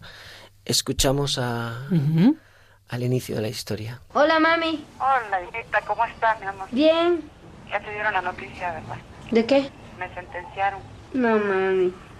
¿Cuánto? Diez años, tía. No, mami, no me diga eso, ma. Sí, mi amor, pero ni modo. La justicia a veces no va para todos, hija. Quizás porque nosotros seamos emigrantes. Tenga Pero- que estar pagando. No, mami, pero los verdaderos delincuentes están afuera, no me diga que son 10 años. 10 años, hijita, injustamente, pero ¿qué le vamos a hacer? No. No podemos hacer nada, hija. Bueno, ella tiene 13 años, esta niña que, que dan ganas de ponerse a llorar, Ángel. Sí, verdad, bueno, es- la verdad es que sí, es una situación muy es, te- es dramática. ¿no? terrible, ¿no? ¿Dónde estamos exactamente? ¿Dónde está esta familia? Bueno, estamos en, en México.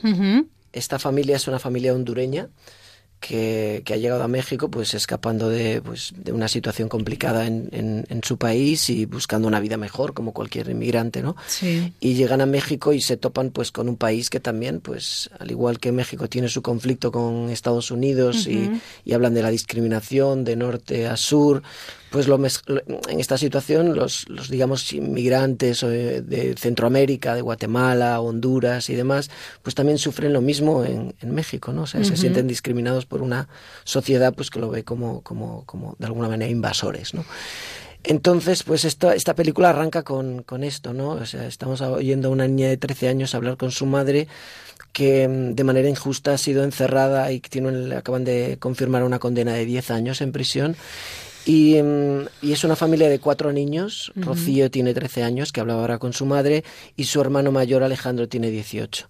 Entonces, de repente, pues esta familia se ha tenido como que de alguna manera reinventar y, y sin rol de padre y madre han tenido que ocupar el niño mayor de 18 años, Alejandro, el rol del padre y ella, Rocío, de 13 años, el- una el, rol de la madre, porque tienen una, un- unos niños pequeños, o- un- otros Claro. dos niños más pequeños. Pero sin embargo, ahora dices, inmediatamente nos vamos, esto es una fa- familia completamente destrozada, pero Sí. otra vez la vida vuelve a ganar terreno y estos son dos personajes completamente cautivadores, con un sentido del humor increíble. Que Con sentido del Sí, un humor. sentido del humor increíble a pesar de la, de la tremenda adversidad que, que- que sufren. Sobre todo, la película dirigida es una película española, una coproducción española y México, España y México, dirigida por un director catalán que se llama Pau Ortiz, con mucha sensibilidad y una manera increíble de contar la historia.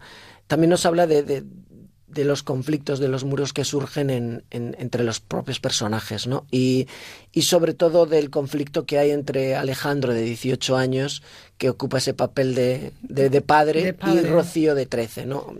Los oímos discutir. ¿Tú crees que un año manteniéndolos a ustedes es fácil? Entre una sola persona, con las oportunidades de trabajo que uno tiene, estar en un país sin papeles. ¿Tú crees que es fácil? Mientras tú supuestamente vas a buscar trabajo, al menos sales, Alejandro, y te distraes. Yo tengo que pasarme la encerrada aquí. Yo lo espero años o, o el día en que salga de mami. Porque tú ya eres mayor de edad. Tú ya te puedes ir a otro cuarto. Solo salga de mami, ojalá y te vayas. Para que así ya me dejes de estar mandando. Yo lo amo con todo mi corazón a mi hermano, pero también siento un odio por él. No exprese bien mis sentimientos yo, yo estoy loca, pero lo odio porque, pues porque ya sé en la situación en que estamos, pero un solo día, un día que se descanse y diga, soy hermano hoy y todo el resto del año soy, soy padre, pero no. ¿Tú crees que eso es gracioso? No es gracioso. Estas son las voces de los personajes, ¿no? Fíjate cómo se expresan con absoluta, ¿sabes? Serenidad y, y precisión, ¿no? O sea, son niños de 13 y 18 Una años. madurez. Y una madurez absoluta, ¿no? Eh, sin embargo, son cautivadores, ya te digo, con afrontan una situación súper dramática con un sentido del humor increíble, ¿no? Y, y para mí lo que subyace en todas estas historias, este, este tipo de películas, es la humanidad y, y la- y las ganas de continuar viviendo a pesar de las adversidades, ¿no? Y, y partíamos hablando de estos dos documentales, de los muros con los que nos encontramos y tal, y insisto, muchas veces más allá de los muros físicos que, se nos que, que construimos, también hay un- los muros personales. El propio Pau Ortiz, director de la película, nos habla de los diferentes muros que hay en esta película. ¿no? O sea, de hecho hay muchos muros en la película, ¿no? El, más importante tiene que ver entre los dos hermanos, el muro que hay entre ellos dos, ¿no? Al, al estar la madre en prisión, cambian los roles familiares. O sea, de golpe, en vez de ser hermanos, pasan a ser padre, padre y madre de los otros niños, él pasa a ser padre de ella, y entonces se establecen muchos muros emocionales entre ellos dos. Ese es el muro más importante. Pero por otro lado, la película habla de inmigración y habla también del muro que se establece entre México y Honduras. Ahora que, el, que el tema tiene que ver entre Estados Unidos y México, en realidad es como sugerente hablar del otro muro, ¿no? Imaginario, que hay entre todos los países, pero bueno, en este caso ellos sufrían mucho el hecho de ser de Honduras. Sea, para ellos era muy difícil conseguir trabajo, conseguir un montón de cosas, ¿no? Bueno, tiene toda la razón Pau Ortiz, el director de este documental, al otro lado del muro, que efectivamente, y, y, yo creo que a veces de manera inconsciente vamos poniendo muros en nuestra vida, eh, a circunstancias, a personas, etcétera, y, y bueno, terrible la, la, historia que nos has traído. Bueno, pero ¿eh, ya te digo, la vida se abre camino y al final, pues eh, todo es depende cómo, cómo afrontes eso, ¿no? Desde Alepo, que claro. ves a unos niños sonriendo, disfrutando con, de. Con casi nada. Con casi nada, con, una pecera y unos sí. peces que el padre se esfuerza en conseguir y es como ya. la ilusión que, que hace como latente que la vida se abre camino es y la continúa. esperanza al final, ¿no? Exacto. Uh -huh. y, y, estos niños, pues a pesar de, de, vivir una situación dramática, cuentan un enorme sentido del humor y, y, y siempre hay un, uh -huh. una luz y una esperanza después de todo. ¿no?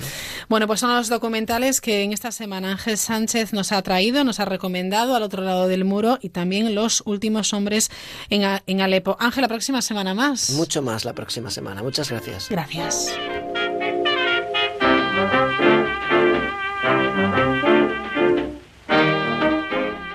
Continuamos las 10 y 21. Buenas noches. En el sorteo del cupón diario celebrado hoy, el número premiado ha sido... El 93.223-93223. Asimismo, el número de serie correspondiente a la paga premiado con 3.000 euros al mes durante 25 años ha sido... Ha sido el 1001. Mañana, como cada día, habrá un vendedor muy cerca de ti repartiendo ilusión. Recuerda que el 15 de agosto se celebra el sorteo extra de verano de la ONCE, con un premio de 20 millones de euros y 20 premios de 100.000 euros. Quedan pocos días.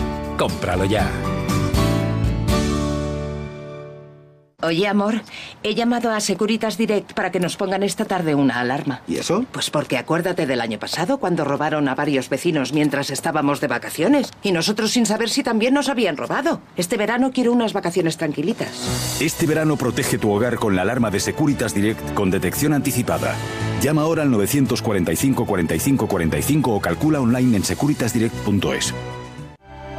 Basado en las vidas. ¿Sois enfermeras? Y en Melillos necesitan. De un grupo de mujeres que hicieron historia. Han renunciado ustedes a sus familias y a sus compromisos para venir aquí. Y ahora toca ser fuertes. Tiempos de guerra. Estreno muy pronto en Antena 3. Series a 3 media.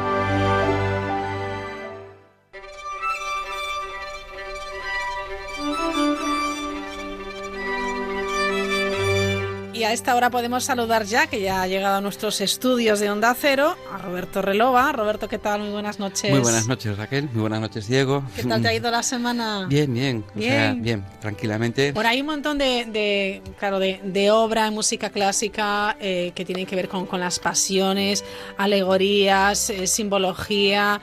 Tenemos eh, recursos, tenemos instrumentos, tenemos el instrumento vocal.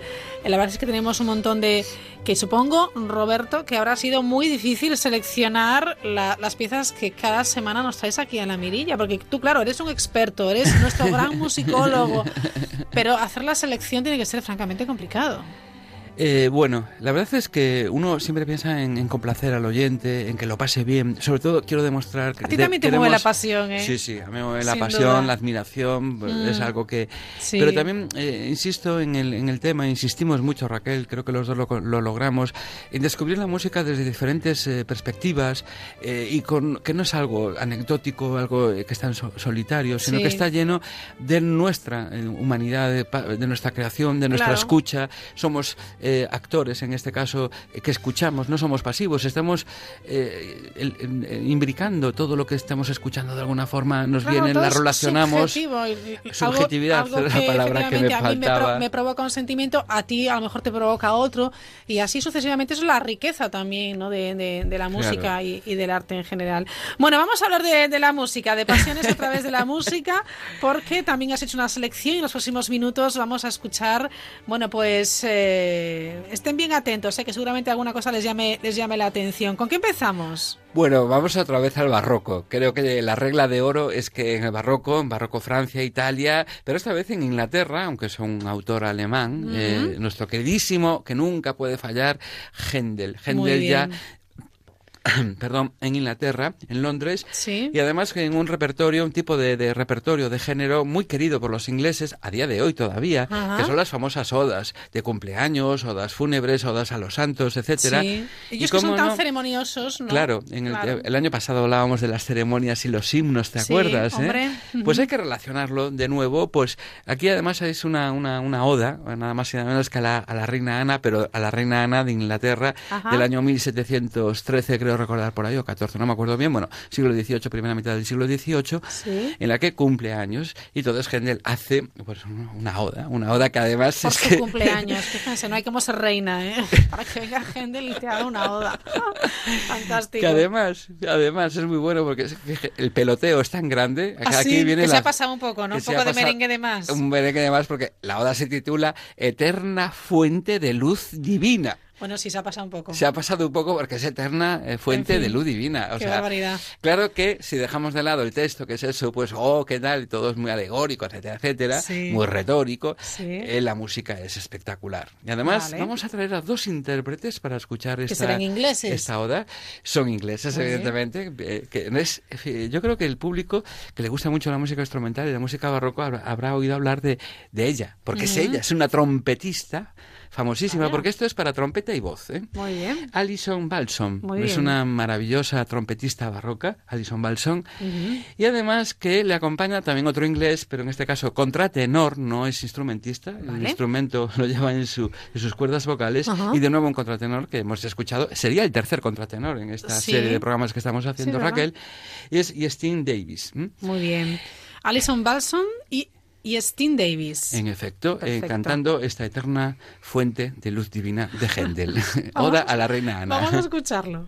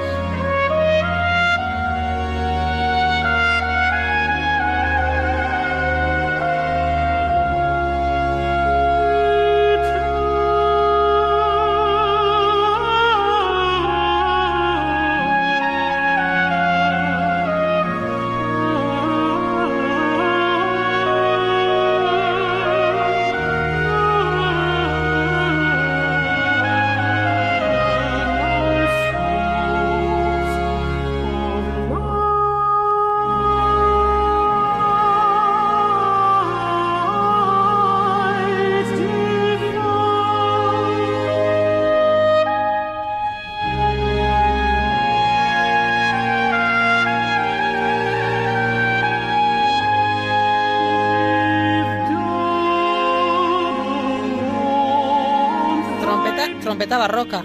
Trompeta barroca, sí señora. Sí señora.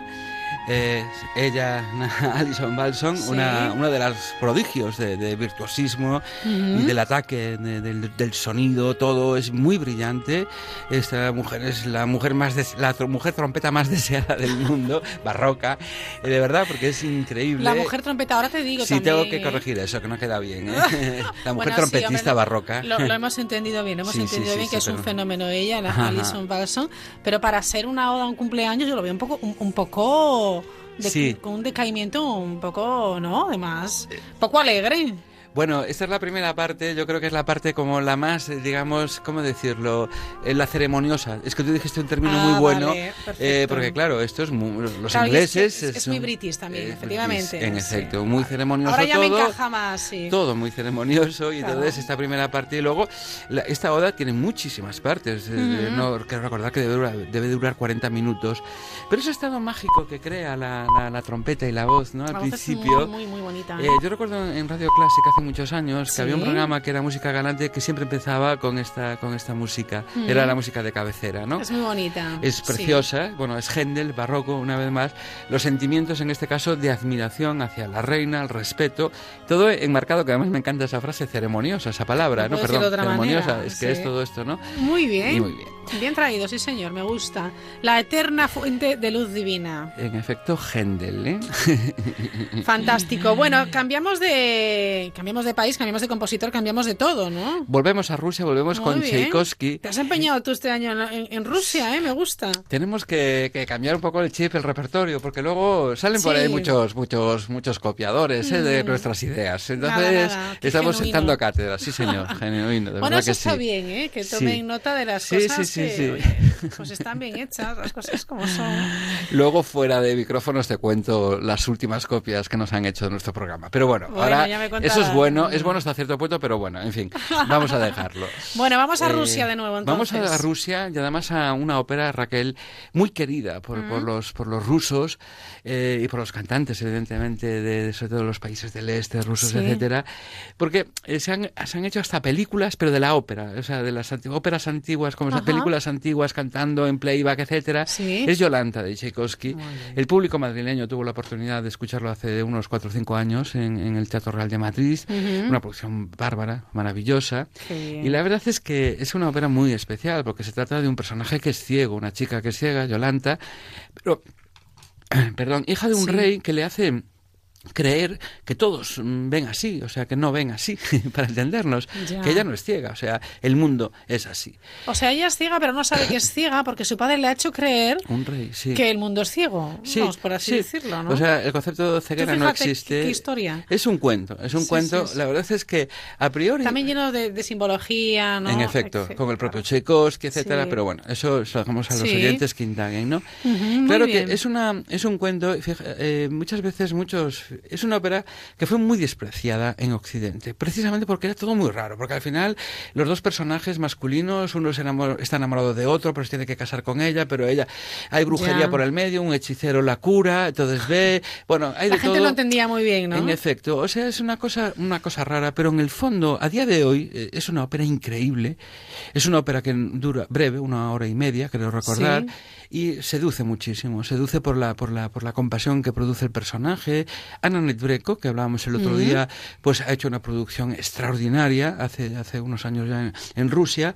Y bueno, y aquí, pero aquí hay un área famosa, el área de Roberto, la famosa, en la que Roberto. Hablábamos, hablábamos de la exaltación del amor, de la felicidad.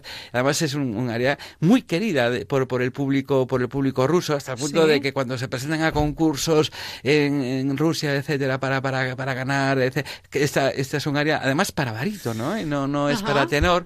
Y además, bueno, eh, le, está dando la fama, mm, a ver si lo digo bien, porque todavía eh, es un cantante muy novel, pero ya ha entrado en el cuerpo de los, de los grandes teatros rusos, y es Ila Kutu bueno, Kutukin, ¿eh?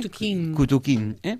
Es muy jovencito, eh, pero ya, ya está haciendo papeles y me gustaría compartir. Por voces muy jóvenes también. Sí, es que yo creo que estamos renovando nuestros repertorios y, lo que hablamos el otro día, equilibrando entre cantantes, contratenores, jóvenes, la, gran escuela de siempre, como, bueno, y evidentemente, ¿no? Vale. Pero es un área de verdad muy bonita, es feliz porque la dice, Matilde, tiene unos ojos, es preciosa, es el amor desbordado y bueno, como digo, esto da, mucho de sí en el tema de la, del cine, la ópera. Bueno, vamos a escuchar si estás de acuerdo. Vamos a escuchar. Vale.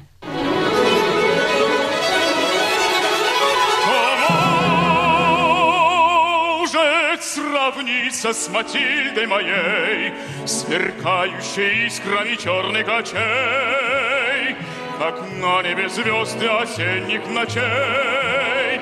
Все страстною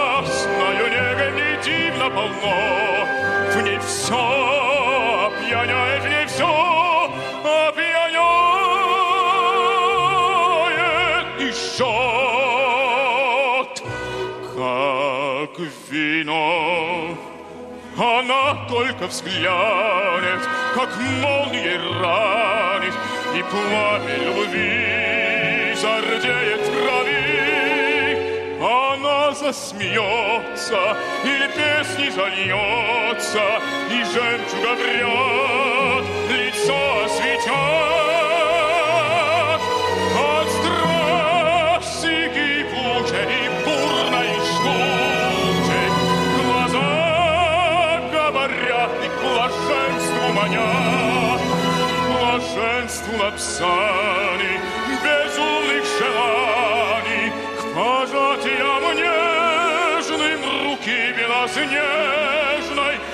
К забвению горя и к счастью без мер, без конца и границ.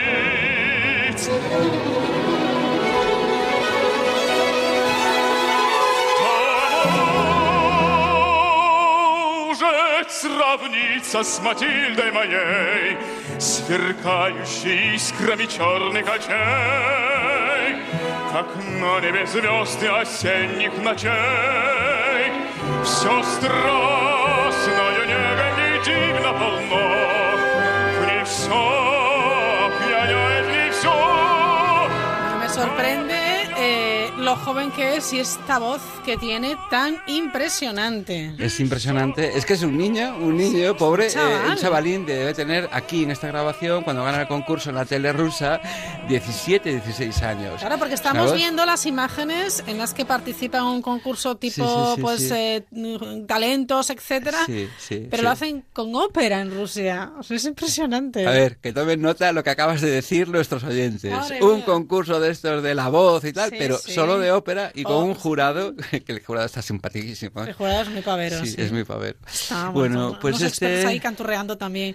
Bueno, Sí. fantástico, maravilloso, me ha gustado mucho. Bueno, pues este es el área de Roberto, Yolanda, no pierdan de vista, por favor, esta ópera y tampoco, pero esto ya es muy conocido, conocidísimo, porque además creo que sería la tercera versión en estos últimos años que hemos traído, pero esta es la ultimísima, porque esto es el 31 de diciembre de 2016, despidiendo el año en Viena, en una ya. gala maravillosa en la que Juan Diego Flores es invitado, por supuesto, Sí. preciosa, por cierto, Clara, y además que canta, bueno, ya lo van a saber ustedes que hemos hablado y desgranado el famoso do de pecho, ¿qué significa el famoso do de pecho?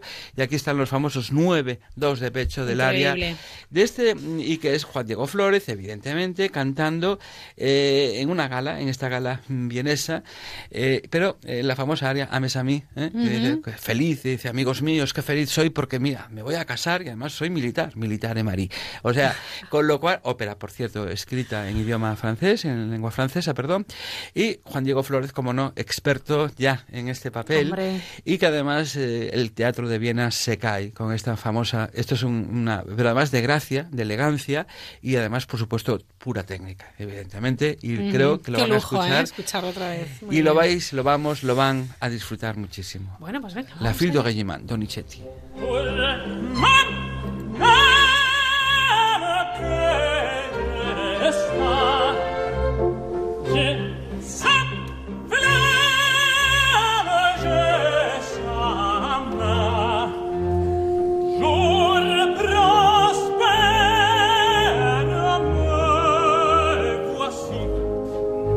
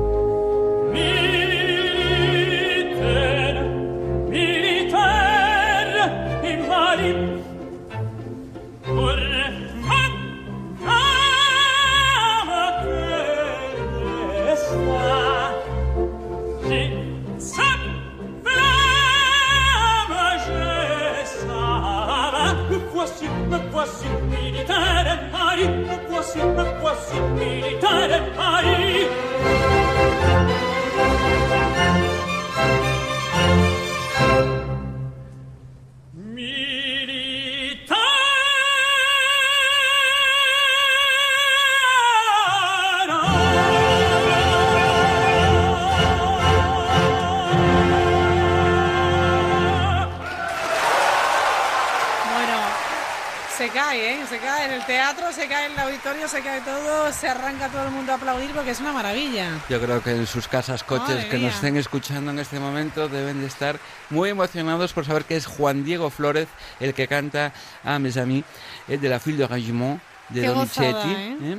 gran eh, el- Oh. alarde técnico de los nueve famosos dos de pecho, impresionante. Mm. Alucinante. Este es un regalo para ti, mi querida Raquel, como Oh, todo, todo lo que aquí mía. escuchamos. ¿Te pones el listón alto para la próxima semana?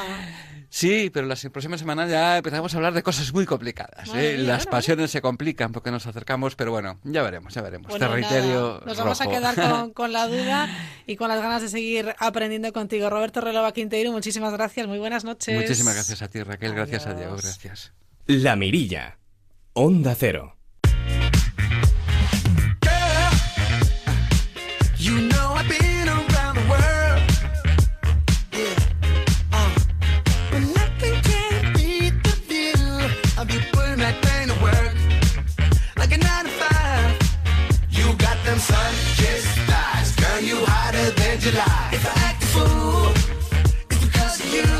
Edu Yáñez, ¿qué tal? Muy buenas noches. Buenas noches. Bueno, es el, el tramo en el que hablamos de, de cultura. Hay tal cantidad, tal abanico de posibilidades para seguir disfrutando del verano que es maravilloso escucharte porque siempre nos das unas pinceladas eh, a tener muy en cuenta. ¿eh? Bueno, es que nos faltaría tiempo, de verdad, ¿eh? para poder abarcar todo lo que se hace en verano para, eh, bueno, atender las necesidades o los caprichos de todo el mundo. Es impresionante lo que hay a nuestro alrededor. Desde luego que sí. Y además vamos a acercar desde, o vamos a empezar o comenzar desde muy cerquita, a donde tú estás ahora Bueno, mismo. A ver, ¿hasta dónde nos llevas? ¿Te gusta el cómic? ¿Te gusta?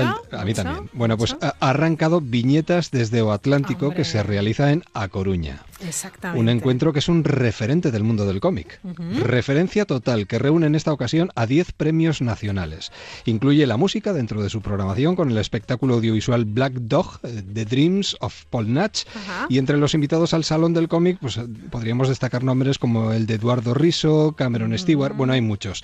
Eh, pero nada mejor que escuchar a Miguel Ancho Prado, que es el director, hablándonos precisamente de lo que ha conseguido este certamen de viñetas desde el Atlántico, tener una personalidad propia. hacer del- de, de esta vigésima edición de Viñetas una celebración, una celebración del propio festival, de lo que supone haber conseguido durante 20 años el interés del público y afianzar un, un modelo que propusimos, una fórmula ecléctica, abierta, que pretende dar cabida a todo tipo de cómic, Abiertos totalmente, que yo creo que es lo que hay que hacer en estos momentos. Y Miguel Ancho además nos habla de una edición tan especial como esta, que yo creo que merece la pena de todas todas porque se da valor y sobre todo se subraya a los dibujantes propios y cercanos, a los gallegos, que los hay y a verlos y muy buenos además, y también esto que él nos cuenta.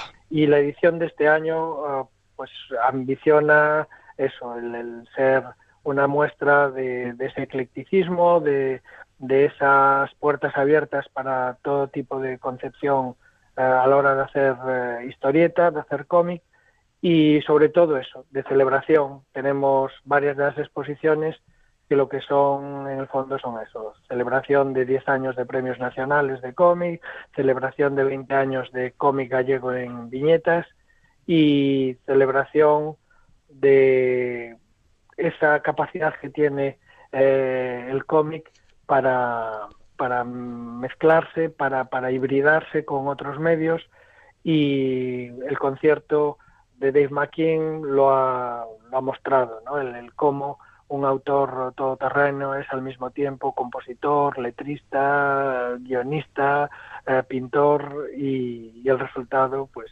eh, es, es fascinante. Lo que se dice hoy en día un hombre polifacético, donde los haya. Totalmente. In- increíble. Hay que Sí. aprovechar las viñetas desde O Atlántico en A Coruña, claro. Además, que sí. te puedes encontrar un personaje de cómic en cualquier sitio, en una azotea, en una pared, es, es impresionante. Bueno, Qué chulada. eh, ¿qué tal si nos vamos hasta Marbella un ratito? Ah, me encanta. Mira, yo a estas horas estoy muy a gusto contigo, pero no desdeñaría en absoluto estar escuchando ahora mismo a este hombre.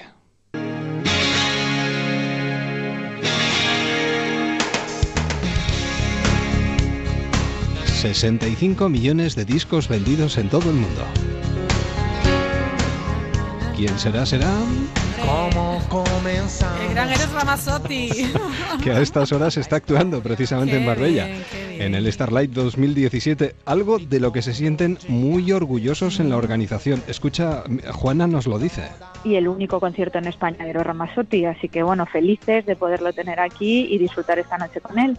Sitio precioso, la cantera es maravillosa, tiene una acústica genial, así que él está igual de feliz que nosotros por actuar y darnos su único concierto aquí.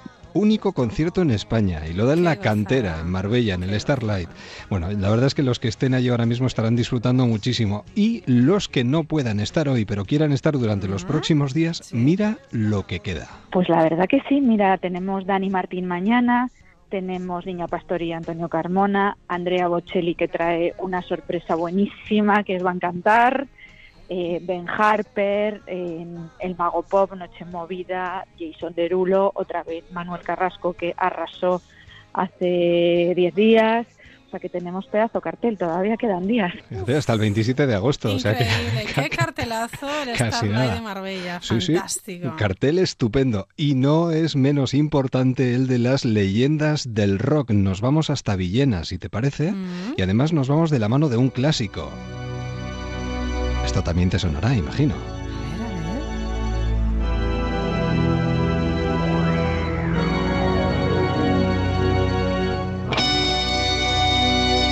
Sí, te suena. Hombre, a ver, es que me lo pones muy fácil. Medina Zahara, pues van a estar también. La gran, Caramba. sí, sí, la gran cita del heavy ha crecido en Villena y muestra de ello es el incremento de la zona de acampada vallada y con seguridad en la que se ha habilitado sombra en 30.000 metros cuadrados.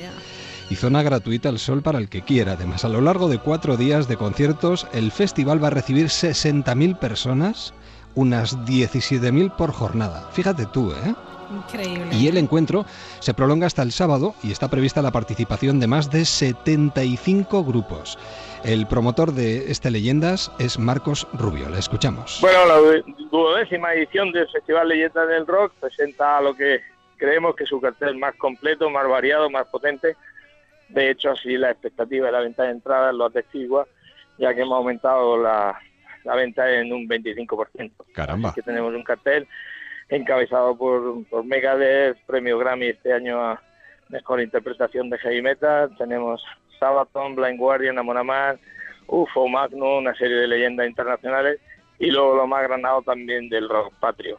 Ofrecemos aproximadamente 70 conciertos repartidos en cinco escenarios y de los cuales dos son en formato acústico en la Plaza Mayor de Villena, eh, otros pocos también en una carpa de la zona de acampada donde tocan los grupos más amateurs con proyección de futuro y luego los tres escenarios principales dentro del recinto que hacen que este leyenda sea un- el más épico celebrado hasta ahora. Leyendas del rock en Villena. ¿Qué te Qué parece? gozada, qué gozada. Pero también tenemos tiempo hasta de ir a la playa, me parece. Hombre, ¿no? y con buena música además, con música como esta. No limit in the sky that I won't fly for you.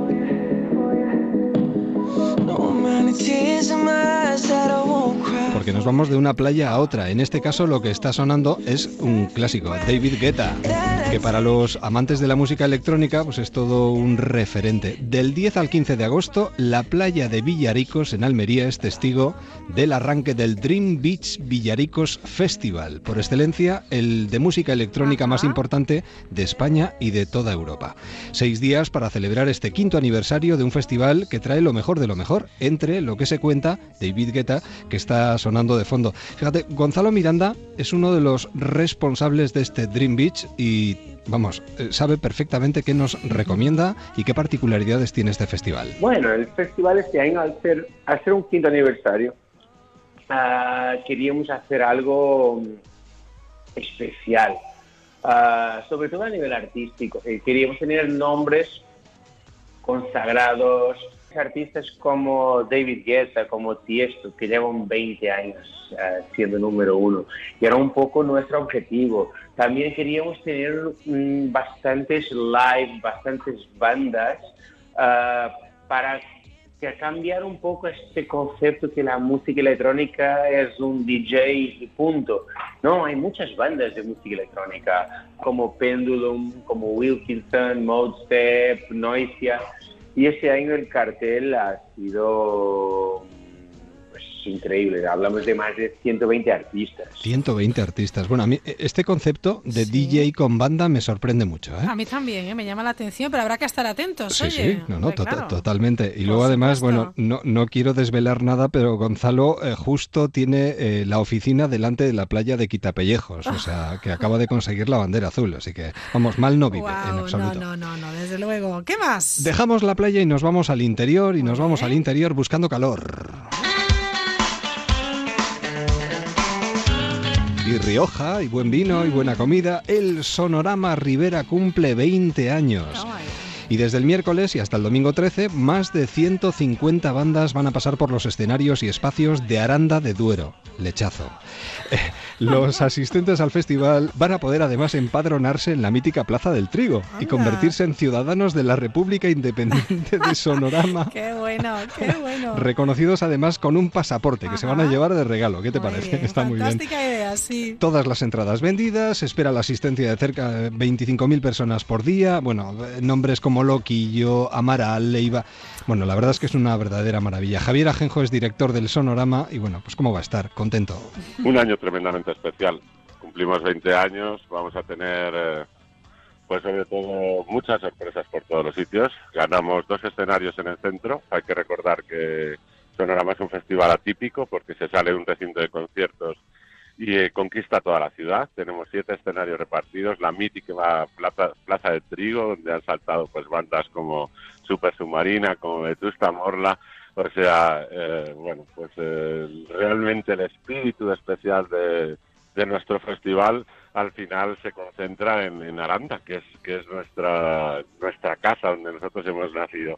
Entonces, bueno, pues siete escenarios urbanos, un escenario dedicado, una ventana Latinoamérica con los principales grupos desde México hasta Argentina, eh, un escenario para bandas de Castilla y León, también novedad que nos hacía mucha ilusión, y luego pues en el recinto tres escenarios cada día más grandes, cada día mejor preparados y decorados, donde vamos a tener pues bueno un homenaje a la música española a 20 años de, de ADN como decíamos y donde va a estar pues desde Santiago Auserón cantando otra vez la las canciones de Radio Futura hasta un concierto aniversario de 20 años con 20 artistas y 20 canciones maravilloso una tarta de cumpleaños el sábado a las 12 de la noche que no podemos decir absolutamente nada, eh, que parece sorpresa.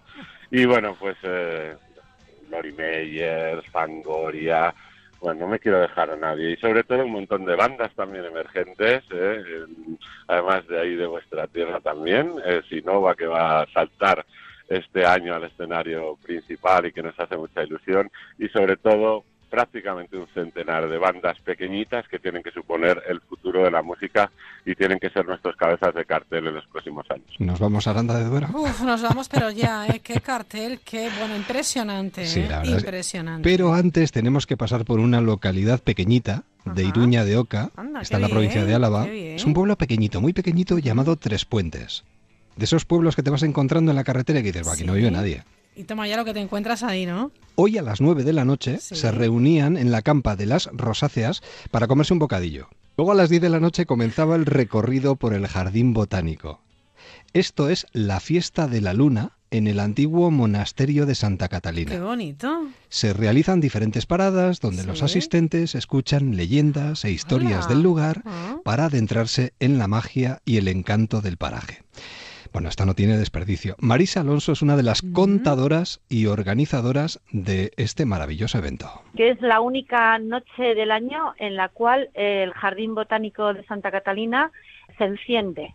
Entonces es eh, mm, el paraje es de día ya es precioso y, y podéis imaginaros pues de noche eh, ver las ruinas entre el bosque eh, con una caminata de linternas que va girando por las sendas sinuosas. Entonces vamos contando eh, leyendas del lugar sí que es cierto que unas son inventadas y otras son propias de, eh, pues históricas, podemos decir, ¿no? De lo que allá aconteció. Y finalizamos con un aquelarre y brindamos todos con un elixir mágico de la eterna juventud. Me encanta. Y Me encanta. ¿Será cierto o no será cierto que existían las brujas de Miminchi? Dicen los lugareños que eh, eh, en las noches de agosto, cuando las entrañas de la tierra arden, salen al raso las brujas para mm, rociarse con el rocío de la madrugada eh, en las laderas de la Sierra Brava de Badalla. Toma ya. Me has ¿Cómo- dejado alucinada. ¿Cómo ¿eh? te has quedado? Yo soy de muy, muy de meigas, o sea que imagínate, estoy en mi salsa. Pues Qué bueno, pásate por ahí. qué bueno. Por cierto, dejadme felicitar a todos los Lorenzos, Ah, claro. que hoy es San Lorenzo. Efectivamente. Con lágrimas o sin ellas, pero es San Lorenzo. Muy Así que bien, muy bien. felicidades a todos ellos. ¿Nos da tiempo a hacer alguna escapadita más? Venga, la última. Venga, vamos allá. Pues vamos a ponerle música. Y le ponemos música de reggae porque el Rototom comienza este fin de semana en Benicassin con su edición 24, Celebrating África. Es un festival diferente, donde uno busca tranquilidad y la encuentra, vacaciones y las encuentra, playa, cultura, reflexión, música, compromiso social. Bueno, es difícil explicarlo, pero Filippo yo creo que lo hace muy bien. Filippo Gunta es el director del Rototom. Este día está montada un- una ciudad que desarrolla un montón de actividades por todos los tipos, desde actividad para los niños hasta la meditación, el yoga y el curso de danza, de percusiones. Y este año, eh, par- particularmente, la edición es dedicada al África y se hablará muchísimo de África en todos los ámbitos. Los niños aprenderán los cuenta- cuentos de los africanos, eh, aprenderán una cultura diferente y la African Village será re- repleta de actividades, desde taller de cocina, a- explicaremos los colores, y así como el, el pelo, el significado de hacerse un corte o, o no, eh, los símbolos de, de africanos que para nosotros parecen todos iguales, en vez de cada uno tiene su, su porqué. Y además la África la miramos como un país, en vez de un continente. Eh, eh, por eso el lema de este año son las Áfricas del África. ¿Sabes cuántos hay de todo el mundo participando? 95. Qué barbaridad. O sea que imagínate. Edición número 24. Rototo, me encanta. Apuntado queda, me encanta la cultura, me encanta seguir aprendiendo y que tú nos des las claves para disfrutar a tope de todo lo que nos ofrece los distintos lugares en- en- a lo largo de toda la geografía española. Edu Yáñez, quedan muchas cosas, lo sé, pero Mañana- mañana, es viernes más. y mañana más, ¿te parece? Hombre, claro. Muchas Además, gracias, Nos ¿eh? acercaremos a tu casa. Hasta mañana. Lo sé, lo sé. Un beso. Otro. Adiós.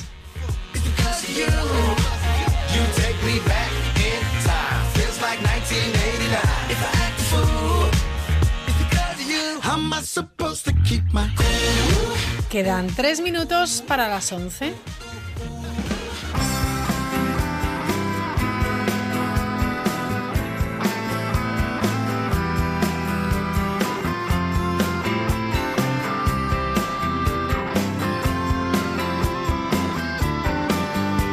Cuando te conocí ya no salías con él. Hoy hemos charlado en esta noche de verano con María Martínez, referente de inmigración de Cruz Roja en la provincia de Ourense, que nos ha contado que ha llegado una nueva familia de refugiados de Europa del Este a uno de los pueblos de la provincia, Vilamartín de Valdeorras. Han acogido ya a 10 familias.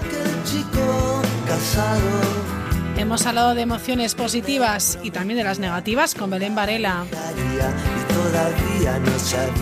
Con Ángeles San Luis y con Rubén Rey hemos aprendido cómo llega al mercado los nuevos medicamentos. Hemos tomado también buena nota de las recomendaciones para visionar documentales que valen la pena, las recomendaciones de Play Doc de Ángel Sánchez. Te. Hemos disfrutado y hemos eh, bueno, desarrollado un poquito más en esta noche de verano nuestro instinto clásico con Roberto Relova.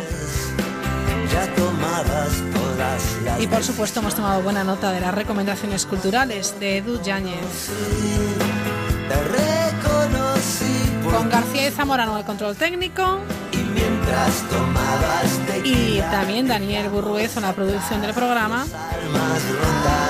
Nos despedimos una noche más. Mañana a la misma hora, mañana viernes, volveremos a las 9, a las 8 en Canarias. Por el momento es todo. Disfruten de esta noche de verano. ibas a seguir siendo igual. Ibas a seguir siendo igual. Y en el fondo es tan hondo mi dolor.